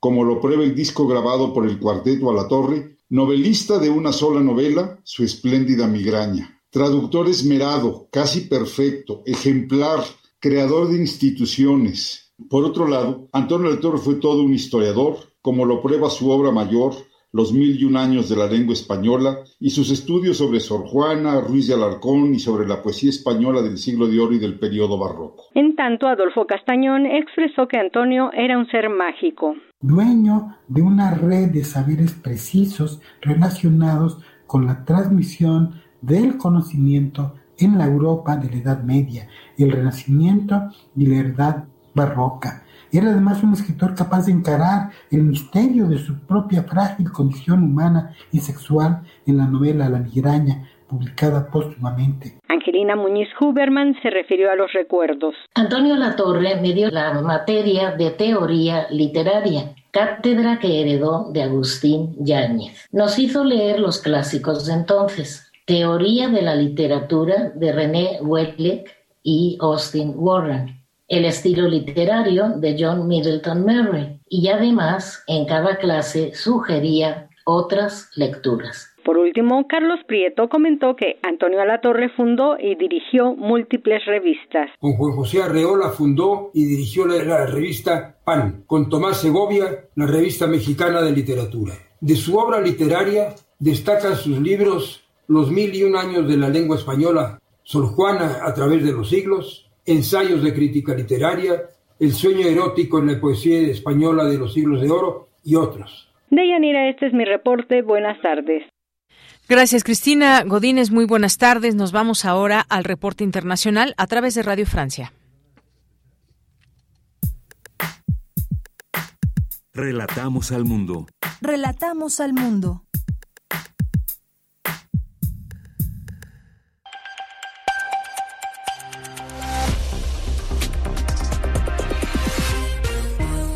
Bienvenidos a este flash informativo de Radio Francia Internacional. En los controles lo hace Vanessa Lotron. Hoy es martes 26 de julio y vamos ya con las noticias. Andreina Flores. Los ministros de Energía de los 27 países de la Unión Europea lograron hoy un acuerdo de reducción de consumo de gas para disminuir la dependencia del gas ruso. La Comisión Europea había planteado bajar el consumo en un 15% a partir del mes de agosto, pero algunos países como España habrían obtenido condiciones especiales y no estarían obligados a reducir su consumo a ese nivel. El presidente Emmanuel Macron inició hoy una gira por África que lo llevará por Guinea, Bissau, Benín y Camerún, su primera parada. Allí el mandatario declaró sobre las consecuencias que tiene para África la invasión rusa a Ucrania. Algunos nos atacan explicando que las sanciones europeas son la causa de la crisis alimentaria mundial, incluso en África. Es totalmente falso.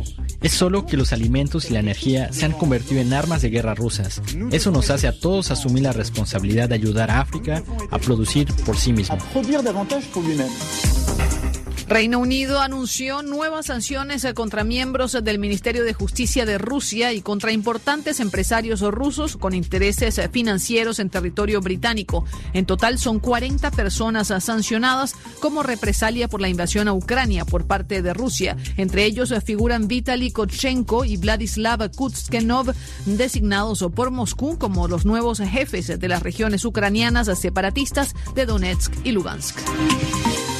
El Papa Francisco inicia dentro de pocos minutos una gran misa en un estadio de Edmonton, Canadá, un día después de pedir perdón por el mal causado por la Iglesia Católica a los pueblos indígenas canadienses. Se espera la asistencia de 63 mil personas a esta misa bajo un fuerte dispositivo de seguridad. La Organización Mundial de la Salud activó su máximo nivel de alerta para tratar de contener el brote de la viruela del mono, que ya ha afectado a casi 17 mil personas en 74 países, la mayoría en la Unión Europea. Los expertos afirman que la enfermedad no se contagia como el COVID-19, sino que necesita un contacto más directo piel con piel. Director mexicano Alejandro González Iñárritu y el argentino Santiago Mitre competirán en la selección oficial de la edición número 79 de la Mostra de Cine de Venecia del 31 de agosto al 10 de septiembre. González Iñárritu con el film Bardo y el argentino Mitre con la película argentina 1985. Con esto ponemos punto final a este resumen de Radio Francia Internacional. Queremos escuchar tu voz.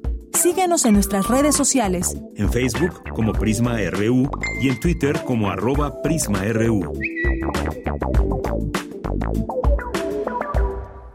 Bien, nos detenemos ahora en uno de los temas internacionales que pues siguen en las noticias y entre otras cosas qué sigue pasando entre Rusia y Ucrania, pero sobre todo también más allá de todo esto se habla hoy, por ejemplo, se publica una nota la cooperación espacial entre Estados Unidos y Rusia pronto llegaría a su fin.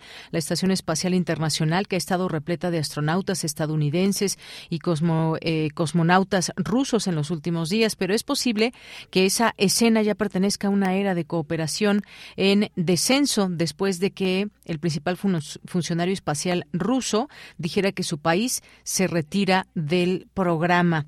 Eh, la Estación Espacial Internacional, la importancia que tiene y demás. Y vamos viendo también las distintas informaciones. Rusia anuncia que reducirá aún más su suministro de gas, causando preocupación. Esto, por supuesto, en Europa. O, pues bueno, ¿qué pasa con este conflicto que ya se extiende a cinco meses? Vamos a, a ponernos en los, eh, pues en la actualidad, al análisis con la doctora Imelda Ibáñez, quien es maestra en estudios en relaciones internacionales, candidata al grado de doctor por el programa de posgrado en ciencias políticas y sociales de la UNAM. Cuenta con una especialización en eh, política exterior de México por el Colegio de México. En 2017 y 2019 realizó estancias de investigación en el Centro de Estudios Iberoamericanos de la Universidad Estatal de San Petersburgo. Desde 2017 participa en entrevistas sobre temas de la relación Rusia-México y Rusia-Latinoamérica para el diario Commerçant. Y a partir de, de 2018 es redactora invitada en la revista eh, Ruskaya Politología de la Facultad de Politología de la Universidad Estatal de Moscú y además es miembro del grupo de estudios sobre Eurasia. Sus líneas de estudio son historia diplomática de Rusia y su política exterior. Asimismo estudia el tema eh, desarrollo histórico del pensamiento geopolítico ruso, es decir, una experta en todos estos temas con estancia allá y quien ha seguido muy de cerca este conflicto. ¿Qué tal? ¿Qué tal, maestra Imelda? ¿Cómo estás? Muy buenas tardes. ¿Qué tal, Deyanira? Me da mucho gusto estar nuevamente con ustedes participando para el programa. Un saludo para todos. Muchas gracias y gracias por aceptar esa entrevista. Pues varias notas, si uno pone, pone en cualquier buscador e intenta permearse de toda la información, pues bueno, predominan obviamente ciertas informaciones. Pero ¿qué ha pasado en estos cinco meses? ¿Hacia dónde va este conflicto, maestra? ¿Qué nos puede decir al respecto, eh, tomando en cuenta pues las distintas acciones que se han visto a lo largo de todos estos meses, el gas en Europa que se prepara para el invierno y pues las repercusiones que todo esto podría traer y los movimientos justamente geopolíticos que se han dado en los últimos meses. Claro, pues es muy interesante destacar que como, como reflexión que yo he hecho precisamente en, los últimos cinco meses, que los acontecimientos en el territorio ucraniano están marcando un punto de verdadera inflexión, tanto en el esquema de seguridad regional euroatlántico, así como en los esquemas de la geopolítica, economía y política mundial eh, de los últimos 20 años. En este periodo pudo concretarse un lugar importante para la Federación de Rusia. Sin embargo, esta oportunidad se empañó por una distensión con los líderes occidentales, esa distensión que fue creciendo y creciendo hasta generar un colapso, que fue lo que sucedió con el inicio de la operación militar especial en territorio ucraniano por parte de Rusia. Este punto de no retorno, precisamente como lo llaman los líderes del gobierno ruso, eh, ha hecho que se reacomode mucho este, este contexto de geopolítica y nos preveemos hacia, hacia un esquema ya multipolar, un esquema en el que no solamente la Federación de Rusia tendría un papel importante y destacado tanto en los mercados internacionales, sino también la República Popular China, también algunos países del sudeste asiático, países del Medio Oriente, sobre todo también eh, eh, los líderes occidentales que han tenido un papel destacado durante los últimos 70 años, que de hecho a través de ellos, no, de su posición firme eh, y a través del unipolarismo que se generó después del fin de la Guerra Fría, pues este vimos una marcada tendencia, ¿no? Pero posterior a estos cinco meses, ¿qué sucederá?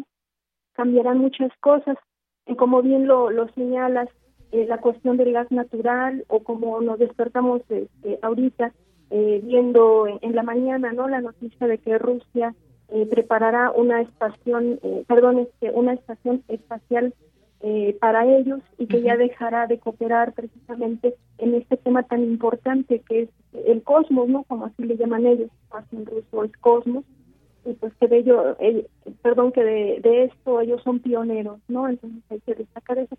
Eso es muy interesante ¿por qué? porque desde antes eh, el director de Roscosmos, Dmitry Rogotsky, eh, comentó precisamente semanas posteriores a, principios de marzo de este año que Rusia este, cederá ese espacio y generará unos nuevos proyectos en donde la cooperación con los occidentales pues se detendrá y ellos tendrán un, un, espacio especial, podemos decirlo de esta forma, para desarrollar mejor este, esta, esta participación en donde ellos son pioneros. Claro, pues todas estas cosas es lo que vamos viendo conforme avanza este conflicto, qué ciudades, eh, cómo se va haciendo todo este desarrollo, incluso también en cuanto a armas, si son más sofisticadas o no, todo el armamento que se ha hecho llegar a, a, Ucrania para defenderse de esta invasión rusa. Todo esto también pues va generando muchas situaciones. Hay hace poco eh, pues estuvo esta reunión también allá en, eh, en Madrid, España, donde se reunió Joe Biden con quienes conforman la OTAN y bueno, pues cierran filas, se siguen enviando armas y se habla pues de todo esto también. Eh, siempre en estas eh, tipo de conflictos se trata de decir quién es el bueno, quién es el malo en toda esta situación, quién provoca las muertes, quién agrede, quién responde y demás. Una, una situación mediática también importante de destacar. Eh, maestra, ¿qué nos puede decir con respecto pues a lo que mediáticamente se destaca en las informaciones cotidianas. Claro, sí, eh, eh, interesante también esta cuestión, ¿por qué? Porque desde la visión occidental, como siempre lo, de hecho los rusos así lo toman, ¿no? De hecho los rusos todavía siguen comentando, ¿no? Los socios occidentales durante los últimos años, pero ahora le, denominan el occidente colectivo. Así es, occidente colectivo que quiere eh, sancionar de una forma que desató ya una guerra económica contra ellos precisamente. Y estas lecturas, ajá, exactamente estas lecturas tanto en, forma geopolítica, en forma de, proyección del interés nacional a través de diversas políticas exteriores, estamos viendo que precisamente Occidente eh, no va a permitir que se genere el nacimiento del multipolarismo porque ellos quieren seguir teniendo esta influencia y por eso a través de esta influencia las narrativas desde las corporaciones mediáticas eh, occidentales eh, prevén precisamente no que Rusia sea el que o, más bien proyectarlo no como una Rusia beligerante una Rusia que no está a favor de, del desarrollo comunitario internacional pero desde la visión occidental no y desde la visión de los líderes rusos de los líderes chinos en este momento ellos eh, están conformando ya un espacio muy muy interesante destacar que es el espacio de Eurasia, en donde Bielorrusia también está pidiendo un espacio este, de cooperación, en donde Irán hace un par de semanas también solicitó el ingreso a este espacio de cooperación, que es en el contexto de la Organización de Cooperación de Shanghái.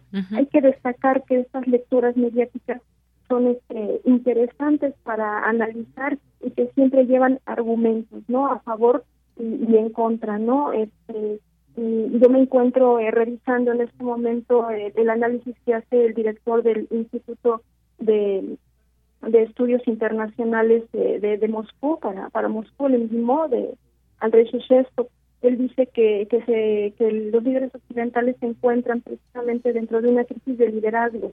Eh, aun cuando la OTAN se reúne en las pasadas semanas en Madrid, no encuentran esa forma de, de llevar precisamente la, a cabo no la, la, guerra contra mediática la guerra económica contra Rusia porque Rusia está contrarrestando no toda esta esta posición que ellos ellos eh, generan no a partir de, de, los análisis de los think tanks occidentales. Hay think tanks rusos que, que, muestran que y que el argumento que llevan no es que Rusia eh, va a proyectar una política exterior ya más independiente una política exterior más soberana que lleve precisamente al nacimiento de esa perdón de esa multipolaridad que tanto teme los líderes occidentales para que se, se desarrolle no y que no quieren acercarse a la negociación con los rusos porque precisamente se perdería territorio ucraniano a favor de los rusos y con ello eh, la influencia de Rusia en el esquema de la seguridad euroatlántica se vería pues ser reforzado entonces este este conflicto va a dar para para mucho, va a dar tanto para lo que resta de este año. En 2023 vamos a ver también todos los efectos que van a surgir de las eh, de las sanciones que impusieron hacia Rusia. Queremos que es un efecto boomerang que ahorita está eh, pegando no solamente a las economías europeas, sino también a las economías de, de todo el mundo. Entonces, pues si Rusia, vamos a decirlo así popularmente, dio un golpe de mesa, con este golpe desestabilizó todo el esquema internacional, como lo hizo en 1917 como pasó en 1991 cuando cayó propiamente la URSS. Siempre me parece que cuando Rusia toma una decisión impacta al esquema internacional se generan muchísimos cambios. Así es. Pues maestra, muchas gracias. Siempre su análisis importante. Veremos qué sucede de cara al 2023 con estas sanciones que son muchas y que se le han impuesto a Rusia. Algunas cosas que pasarán a largo plazo, otras que ya se están viendo al corto y mediano plazo, porque pues vendrá el invierno también y pues estos trabajos del gasoducto Nord Stream, que uno que reducirán la producción diaria del gas al 20%, cortando a la mitad del nivel actual de suministro, en lo que respecta el gobierno alemán dijo que no había ninguna razón técnica para limitar el suministro de gas, pero con esta medida de Gazprom es probable que a los países de la Unión Europea les resulte más difícil reponer sus reservas de gas antes del invierno. Así que veremos qué sucede en este escenario de conflicto que aún pues da para más. Por lo pronto, muchas gracias y ya seguiremos, si usted nos permite, eh, llamándole para seguir poniéndonos al día de este conflicto. Muchas gracias. Claro que sí, por supuesto. Yo encantada siempre de participar para, para Casa UNAM y para Radio UNAM, por supuesto. Muchas gracias. Le mandamos un abrazo. Igualmente, un abrazo para usted y para el amable auditorio de toda la Universidad Nacional. Gracias, hasta luego. Gracias, hasta pronto. Hasta pronto. La maestra eh, Imelda Ibáñez, maestra en estudios en relaciones internacionales, candidata al grado de doctor, pronto será doctora por el programa de posgrado en ciencias políticas y sociales de la UNAM y sobre todo pues estos eh, estudios que tiene y estancias allá en Moscú que le permiten también tener esta posibilidad de análisis desde dentro y desde todos estos estudios que ha tenido y que ha llevado a cabo. 2 con 32. Poeta soy, errando voy, buscando el sonido que dejó tu voz, mi corazón, alcanzando el tuyo es un destino decidido, escúchame poetas errantes. Bien, pues hoy damos la bienvenida a Gabriel Gutiérrez como parte de esta sección y del grupo de poetas errantes. Gabriel, ¿cómo estás? Muy buenas tardes. Hola, muy buenas tardes. Muy bien, todo muy bien. Qué bueno, pues saludos hasta Guanajuato y platícanos, por favor, qué vamos a escuchar el día de hoy. Sí, sí, claro que sí. Pues quiere que en esta ocasión, como apertura de, pues, de esta nueva temporada de Poetas Errantes, ahora sí que quise llevar a fondo algo que que no habíamos tocado y creo que es un tema del que pues sí se debe de hablar mucho más en estas fechas porque nos preguntamos siempre el qué sucede cuando damos por terminado un ciclo importante, ya sea como terminar un nivel de estudios, una carrera o hasta incluso el cambio de un trabajo, porque vaya que mucho nos ha pasado que al terminar siempre nos preguntamos el ¿la hora qué? ¿no? Uh esa pregunta. Pero pues más allá, esta duda se va convirtiendo en pensamientos que bien nos van arrastrando por caminos decayentes, negativos, donde solo genera una carga emocional pues muy pesada y simplemente no, no nos da alguna respuesta clara. Por eso mismo yo quisiera aprovechar en estos días donde muchos alumnos y vaya que muchas personas de cualquier profesión terminan ciclos, ya sea ciclos escolares como los estudiantes, al igual quienes están en preparación para nuevos retos y objetivos, quienes están ahorita ya pues esperando de ya entrar a la universidad, vaya también. Entonces, pues ahora sí que espero que les guste y que sirva mucho el mensaje que tiene esta cápsula el día de hoy, que a profundidad que es muy importante para para todos en general. Seguramente sí, cuando se terminan ciclos y demás, y luego nos preguntamos, ¿y ahora qué? Vamos a escuchar esta cápsula y regreso contigo, Gabriel. Vale, muchas gracias. Adelante. Ahora denle un fuerte aplauso a la nueva ingeniera biomédica Verónica Flores, quien con mucho orgullo obtuvo el mejor promedio de la generación. Muchas gracias. Solo esperen, porque dentro de un año estaré en los mejores lugares del mundo. Bienvenido a la hamburguesa feliz. ¿Puedo tomar su orden? Sí, mire, quisiera una carne 4x4 cocinada en término medio, dos tamales rojos, cinco órdenes de dedos de queso y una bebida dietética para no caer en depresión después de sentirme algo gordo. Ah, señor, aquí vendemos hamburguesas. Mm, mm, ¿Sabes qué? Mm, Déjalo así. Si no quieres vender con eso hubieras empezado. Hm, Pésimo servicio. Ay, ¿Es en serio? Oye, ten cuidado con los clientes. Con él ya son siete que se van molestos. Pero ellos vienen y... Ah, olvídalo, está bien. Buen día, bienvenido a la hamburguesa feliz. ¿Qué va a ordenar? ¿Verónica? Profesor, hola. ¿Cu- ¿Cuánto tiempo? ¿Cómo ha estado? ¿Todo bien? Veo que no estás en el hospital de Inglaterra que tanto mencionabas. Han ocurrido muchas cosas. No sabría explicarle con exactitud. En fin, ¿qué va a ordenar? Mm, solo será una hamburguesa y un refresco. Ok, tenga. Solo entregue esto con mi compañera. E- En unos minutos tendrá su comida. Vale, me dio gusto verte. Suerte en tu trabajo. Mejor promedio de la generación, ¿eh? Bienvenido al Hambur... ¿Julio? Hola, Vero, ¿qué tal? Ah, no me digas. ¿Ahora me vienes a molestar aquí? No, para nada. Eso quedó atrás. Solo vengo a comprar la comida. Ahorita que tengo un breve receso del trabajo. Oh, entiendo. Ah, espera, ¿dijiste trabajo? Yo sé que suena raro. Digo, aún no sé ni cómo salí de la uni. Pero ahora estoy en una constructora de coches. Y no me va mal. Oye, qué genial. Pero... Vero, date prisa. Aún hay personas en la fila. Cierto. mm, Ten, solo entrégaselo a mi compañera y te dará la comida. Me dio gusto verte, Vero. Gracias. ¿A ti?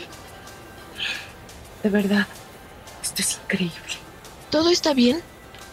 Oye, discúlpame, debo irme. ¿Estás loca? Aún hay muchos clientes. Oh, discúlpame, de verdad. Debo irme.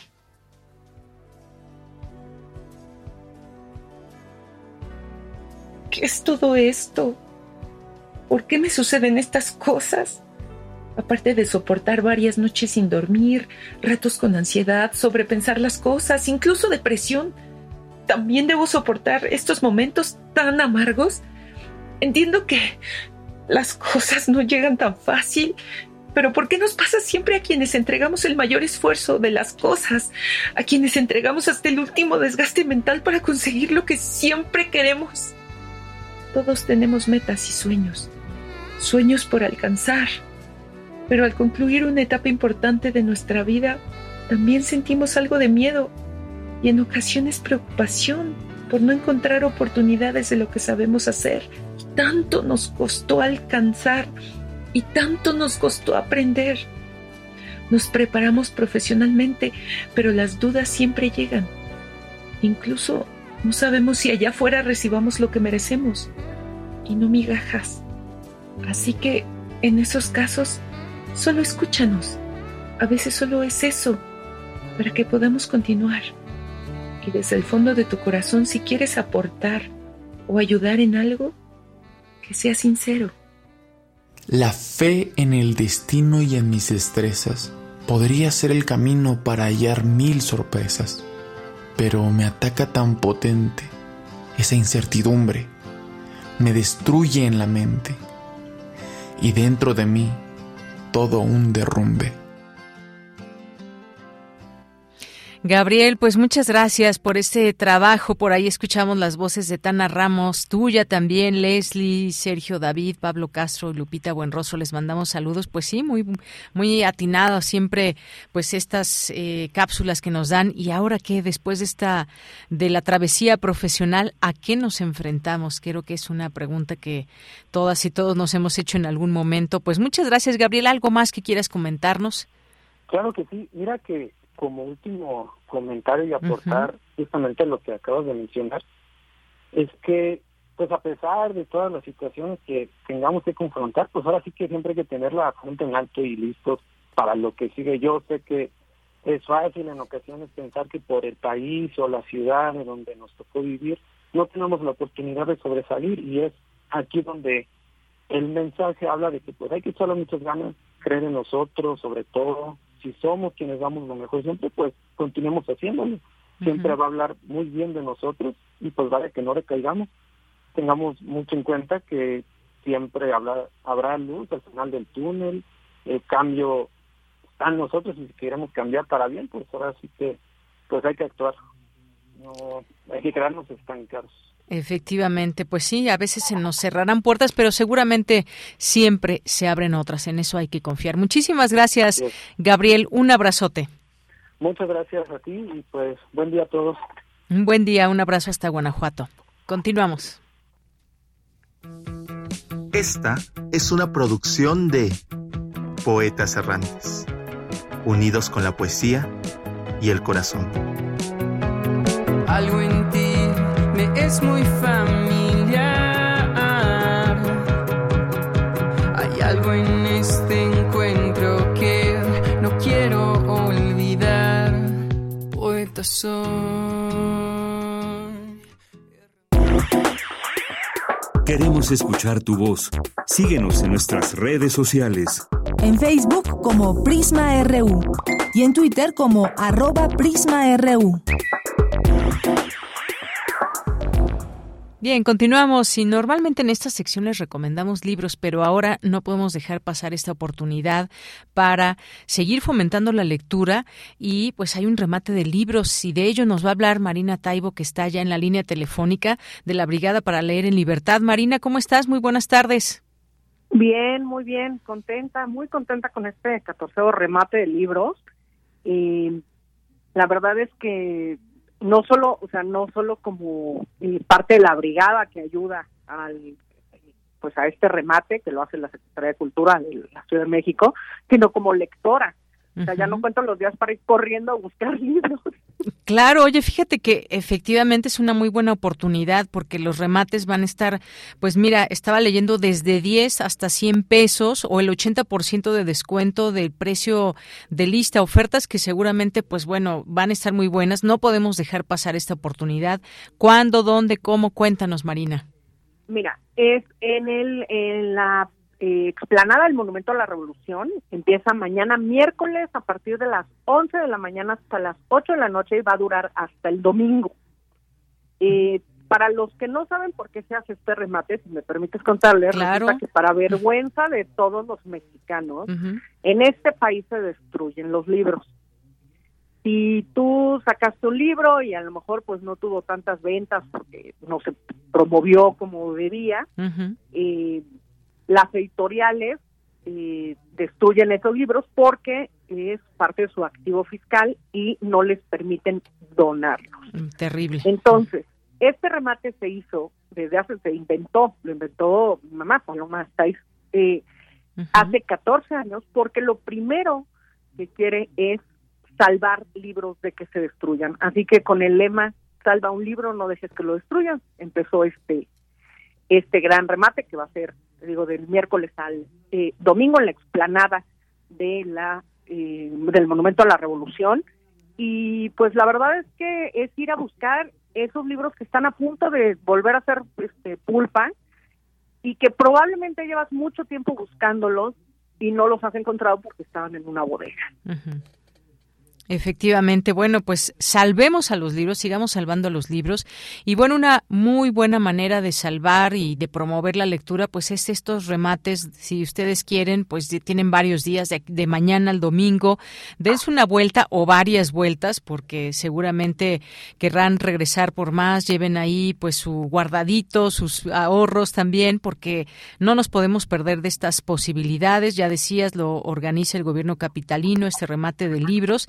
Y bueno, son muchos sellos, eh, también muchos de ellos independientes, no se pierdan estas posibilidades. Cuéntanos un poco también de, pues, de esta posibilidad. Son cerca de 350 Pues mira, sellos, ¿no? Más Ujú. de 145 expositores que en total, todos juntos, hacen un total de unos como 350 sellos editoriales y 120 son independientes. Así que vas a encontrar desde las grandes eh, transnacionales, este, ¿no? Eh, editoriales transnacionales, hasta un chorro de independientes que de pronto es medio complicado encontrarlos y que además para ellos es pues un súper aliviane porque pues no es lo mismo ser una transnacional y tener una pagar una bodega que ser un sello independiente y tener que pagar una bodega más después de casi tres años de pandemia, ¿no? Entonces, eh, también es una forma de, de ayudar a todas estas editoriales y ayudarnos al bolsillo a todos los lectores, porque pues la verdad es que el libro, y, pues, yo siempre digo que debería de ser parte de la canasta básica que queremos que este país cambie, ¿no?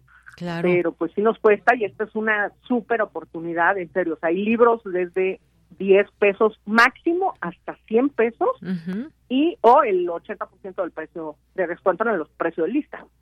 Así es. Bueno, pues ahí están. Estos precios son los que pueden eh, encontrar en esta en este remate de libros. Recuerden, empieza mañana ahí en la explanada del Monumento a la Revolución de 11 de la mañana a 8 de la noche de mañana hasta el domingo. Corran la voz, de eso se trata también. Corran la voz para que mucha gente acuda y bueno, pues puedan encontrar cosas que quizás ya estaban buscando, pero no podían adquirirlo por los precios. Y bueno, pues ahí les dejamos esta posibilidad. Algo más, Marina, antes de despedirnos salven libros. Nos acaba de mandar un, un video la eh, escritora española Elia Barceló cuando se enteró que uno de sus libros va a estar en este remate y mandó un video a las redes de la brigada y dijeron, por favor salven mi libro. Van a poder salvar a muchísimos autores que conocen y que desgraciadamente por la forma en la que está armada la industria editorial, no solo en México, sino en todo el mundo, de pronto eh, pues destruyen ediciones y los la, lo siguiente que debería de hacer la 4 es prohibir que se destruyan los libros. Pero bueno, en, ese, en esas andamos. bueno, pues ahí está. Seguramente mucha gente se uniría a esta, a esta propuesta. Pues ahí les dejamos esta invitación. Ya también en nuestras redes sociales está este cartel para que no se les olvide fechas, horas, todo. Marina Taibo, muchísimas gracias. Te mandamos un abrazo. Al revés, un abrazo enorme para ti, Yanira. Muchísimas gracias y por todo el apoyo. Gracias, hasta luego. Hasta luego. Marina Taibo de la Brigada para Leer en Libertad y esta posibilidad que abre el gobierno capitalino fomentando la lectura, este remate de libros desde 10 hasta 100 pesos o el 80% de descuento del precio de lista. Una oferta que no nos podemos perder. 145 editoriales que representan muchos más sellos, independientes también muchos de ellos, así que no nos perdamos esta oportunidad y como decía Marina, salvemos los libros. Continuamos. Prisma RU. Relatamos al mundo.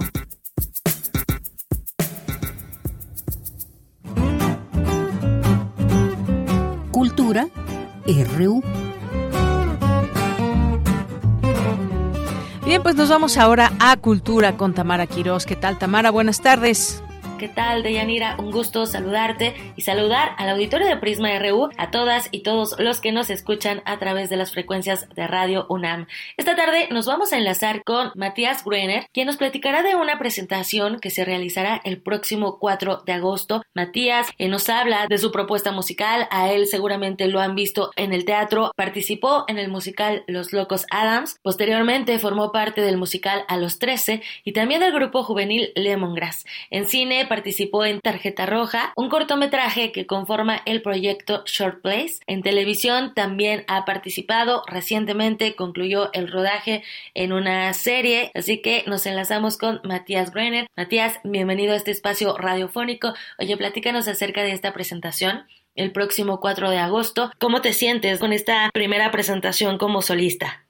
Pues la verdad es que estoy muy feliz, estoy muy emocionado. Eh, claro, un poco nervioso porque pues, es mi, mi primer concierto como solista después de estar en Lemongrass y la verdad es que, que estoy muy contento porque se me, se me dio la oportunidad y, es muy chistoso porque hace unos meses me decían como, oye, ¿y cuándo darías tú un concierto? ¿Tienes alguna idea de, de para cuándo quieres hacer un concierto, sabes? Y, y en eso, en un abrir y cerrar de ojos, fue ya tengo un concierto. estoy, muy, muy, muy emocionado y muy contento. Enhorabuena. Oye, platícanos eh, quiénes te van a acompañar en esta presentación. Bien mencionas Lemongrass. Para la gente que, que escuche esta entrevista, pues ya tienes una trayectoria, ¿no? Sobre todo también en el teatro musical y estarás muy bien acompañado en esta presentación. Efectivamente, pues eh, este, este show voy a tener a dos invitados muy especiales, que es Carlos Macías, que, que de hecho fue una de las, bueno, creo que la primera persona que me invitó a cantar con él después de, de salirme de la agrupación Lemongrass. Entonces eh, me habló y me dijo, oye, quiero que cantes conmigo. Fui, canté con él en Tijuana. Eh, entonces eh, va a volver a suceder. Ahora vamos a cantar juntos acá en la Ciudad de México y qué mejor que en mi primer concierto. Estamos haciendo música juntos, entonces se vienen muchas cosas muy bonitas con Macías, gran amigo y, lo, lo, adoro con mi vida y es, es, es, parte de mi carrera. Y también voy a tener a mi mamá, que claramente pues, tenía que estar, tiene que estar como, ahora sí que como madrina, este, porque pues justamente ella, curiosamente ella empezó, eh, su primer concierto justamente fue en ese, en ese mismo lugar, entonces va a ser bonito compartir esa experiencia con ella. Claro, sin duda, un espacio íntimo entre libros, entre letras, entre café también, entre amigos. Matías, platícanos también de tu propuesta musical. Eh, hace poco, justo con, con la pandemia, lanzaste el primer tema Dame lo que hay y próximamente estarás lanzando el próximo sencillo Mala. Platícanos un poco de, de la lírica, ¿no? De, de esta propuesta, que es lo que la gente escuchará próximamente. Pues bueno, es una canción que le quisimos dar la vuelta, era, era muy balada, era muy simple. Está muy bien hecha la canción, pero decidimos entre Federico y Lorenzo, mi mamá, eh, y yo, como darle un poco la vuelta, meterle este, como, esta espinita como de coqueteo romántico, el saxofón, como onda, como dame lo que hay un poquito, ya no tan jazz, pero sí un pelín con, con el sax, muy, muy coqueto, muy coqueto y, la letra, la verdad es que es una letra muy bonita. Yo cuando la escuché dije, wow, o sea, eh, esta canción tiene muchos significados. Puedes darle el significado que tú quieras. Yo agarro un significado porque yo normalmente lo que hago y lo que me gusta hacer es hacer y cantar cosas que estén pasando con mi vida. Entonces justamente estaba pasando por algo un tanto complicado con el amor. Entonces decidí eh, cantar esta canción como en honor a, eso. Entonces es como, como todo, todo ese rollo de coqueteo y así. Vaya, oye, muchos vamos a conectar entonces con ese tema, ¿no? Muchos vamos a conectar, muchos o sea, aparte con el simple título mala. O piensas de esa persona que te hizo, que te hizo cosas malas. así alzas tu manita hacia el cielo y dices mala. Mala, literal. Ok, muy bien. Matías, para hacer la invitación a nuestro auditorio, el próximo 4 de agosto estarás presentándote a las 8.30 de la noche. Eh, también aprovechando que estás en la línea, ¿tienes algún otro proyecto en puerta? No sé, que tenga que ver con el teatro, a lo mejor el cine, algo que nos puedas adelantar. Pues mira, por el momento ya tengo un rato sin hacer teatro musical, pero está por estrenarse eh, una serie que acabo de, grabar en Baja California, se llama Marea Alta. Entonces estoy muy, muy contento por, por eso, porque fue una serie muy bonita y es una serie muy, muy, muy padre. Eh, grandes actores, grande, gran elenco, gran, gran equipo de trabajo. Entonces la verdad estoy muy emocionado porque todo el mundo conozca mi personaje y conozca la serie y estoy muy emocionado, la verdad. Eso, muy bien, pues estaremos al pendiente de este estreno. Matías Brenner, tenemos una cita el próximo 4 de agosto a las 8.30 de la noche. ¿Qué te parece si te despides, eh, pues presentándonos este sencillo, Dame lo que hay? Claro que sí. Invito a todo el mundo, a toda la gente que nos está escuchando, a que vayan este 4 de agosto, que ya es la próxima semana, entonces estoy muy emocionado, a este concierto que va a estar increíble en el Foro del Tejedor, entonces no se lo pueden perder, 8.30 y esto es Dame lo que hay. Muchísimas gracias, Matías Grenner. Los dejamos con esta canción de Yanira. Regreso contigo a cabina. Que tengan excelente tarde. Hasta mañana.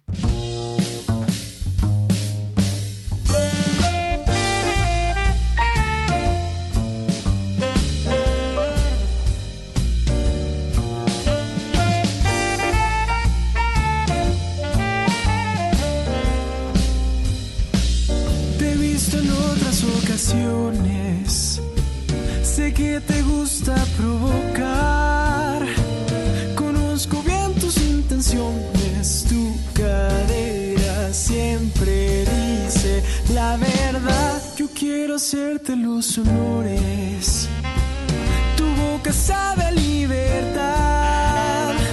Contigo estoy de vacaciones, te acompaño hasta donde quieras llegar.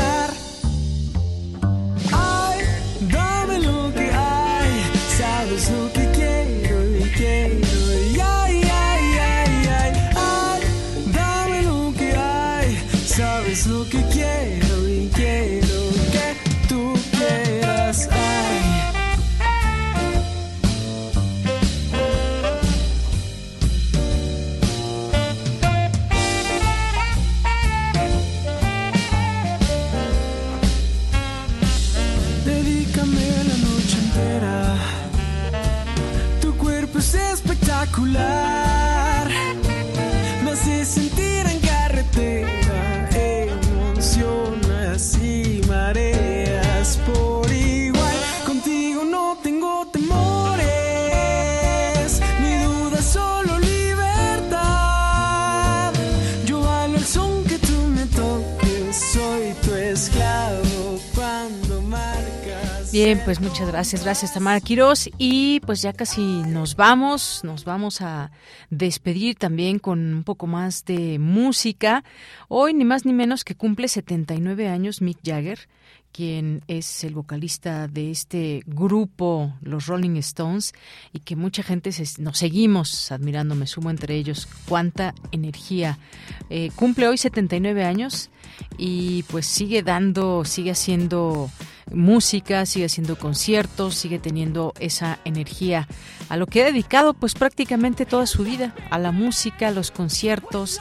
Esto que estamos escuchando se llama Sweet Thing y aquí pues bueno, pues vean el video también acompañado de esta vocesona de Mick Jagger y por supuesto también de sus movimientos. Nos despedimos, gracias a todo el equipo aquí en Prisma RU, a Agustín Mulia, muchas gracias, aquí a Marco Lubián, a Michelle González, a Denis Licea, a nombre de todo el equipo soy de Yanira Morán, hasta mañana, que tenga buena tarde y buen provecho. heat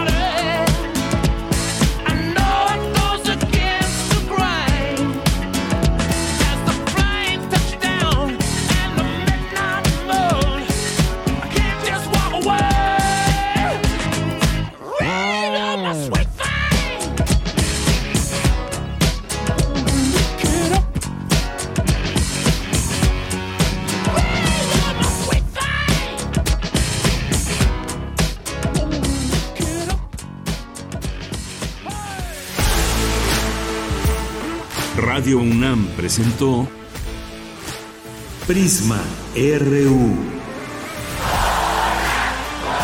Una mirada universitaria sobre los acontecimientos actuales.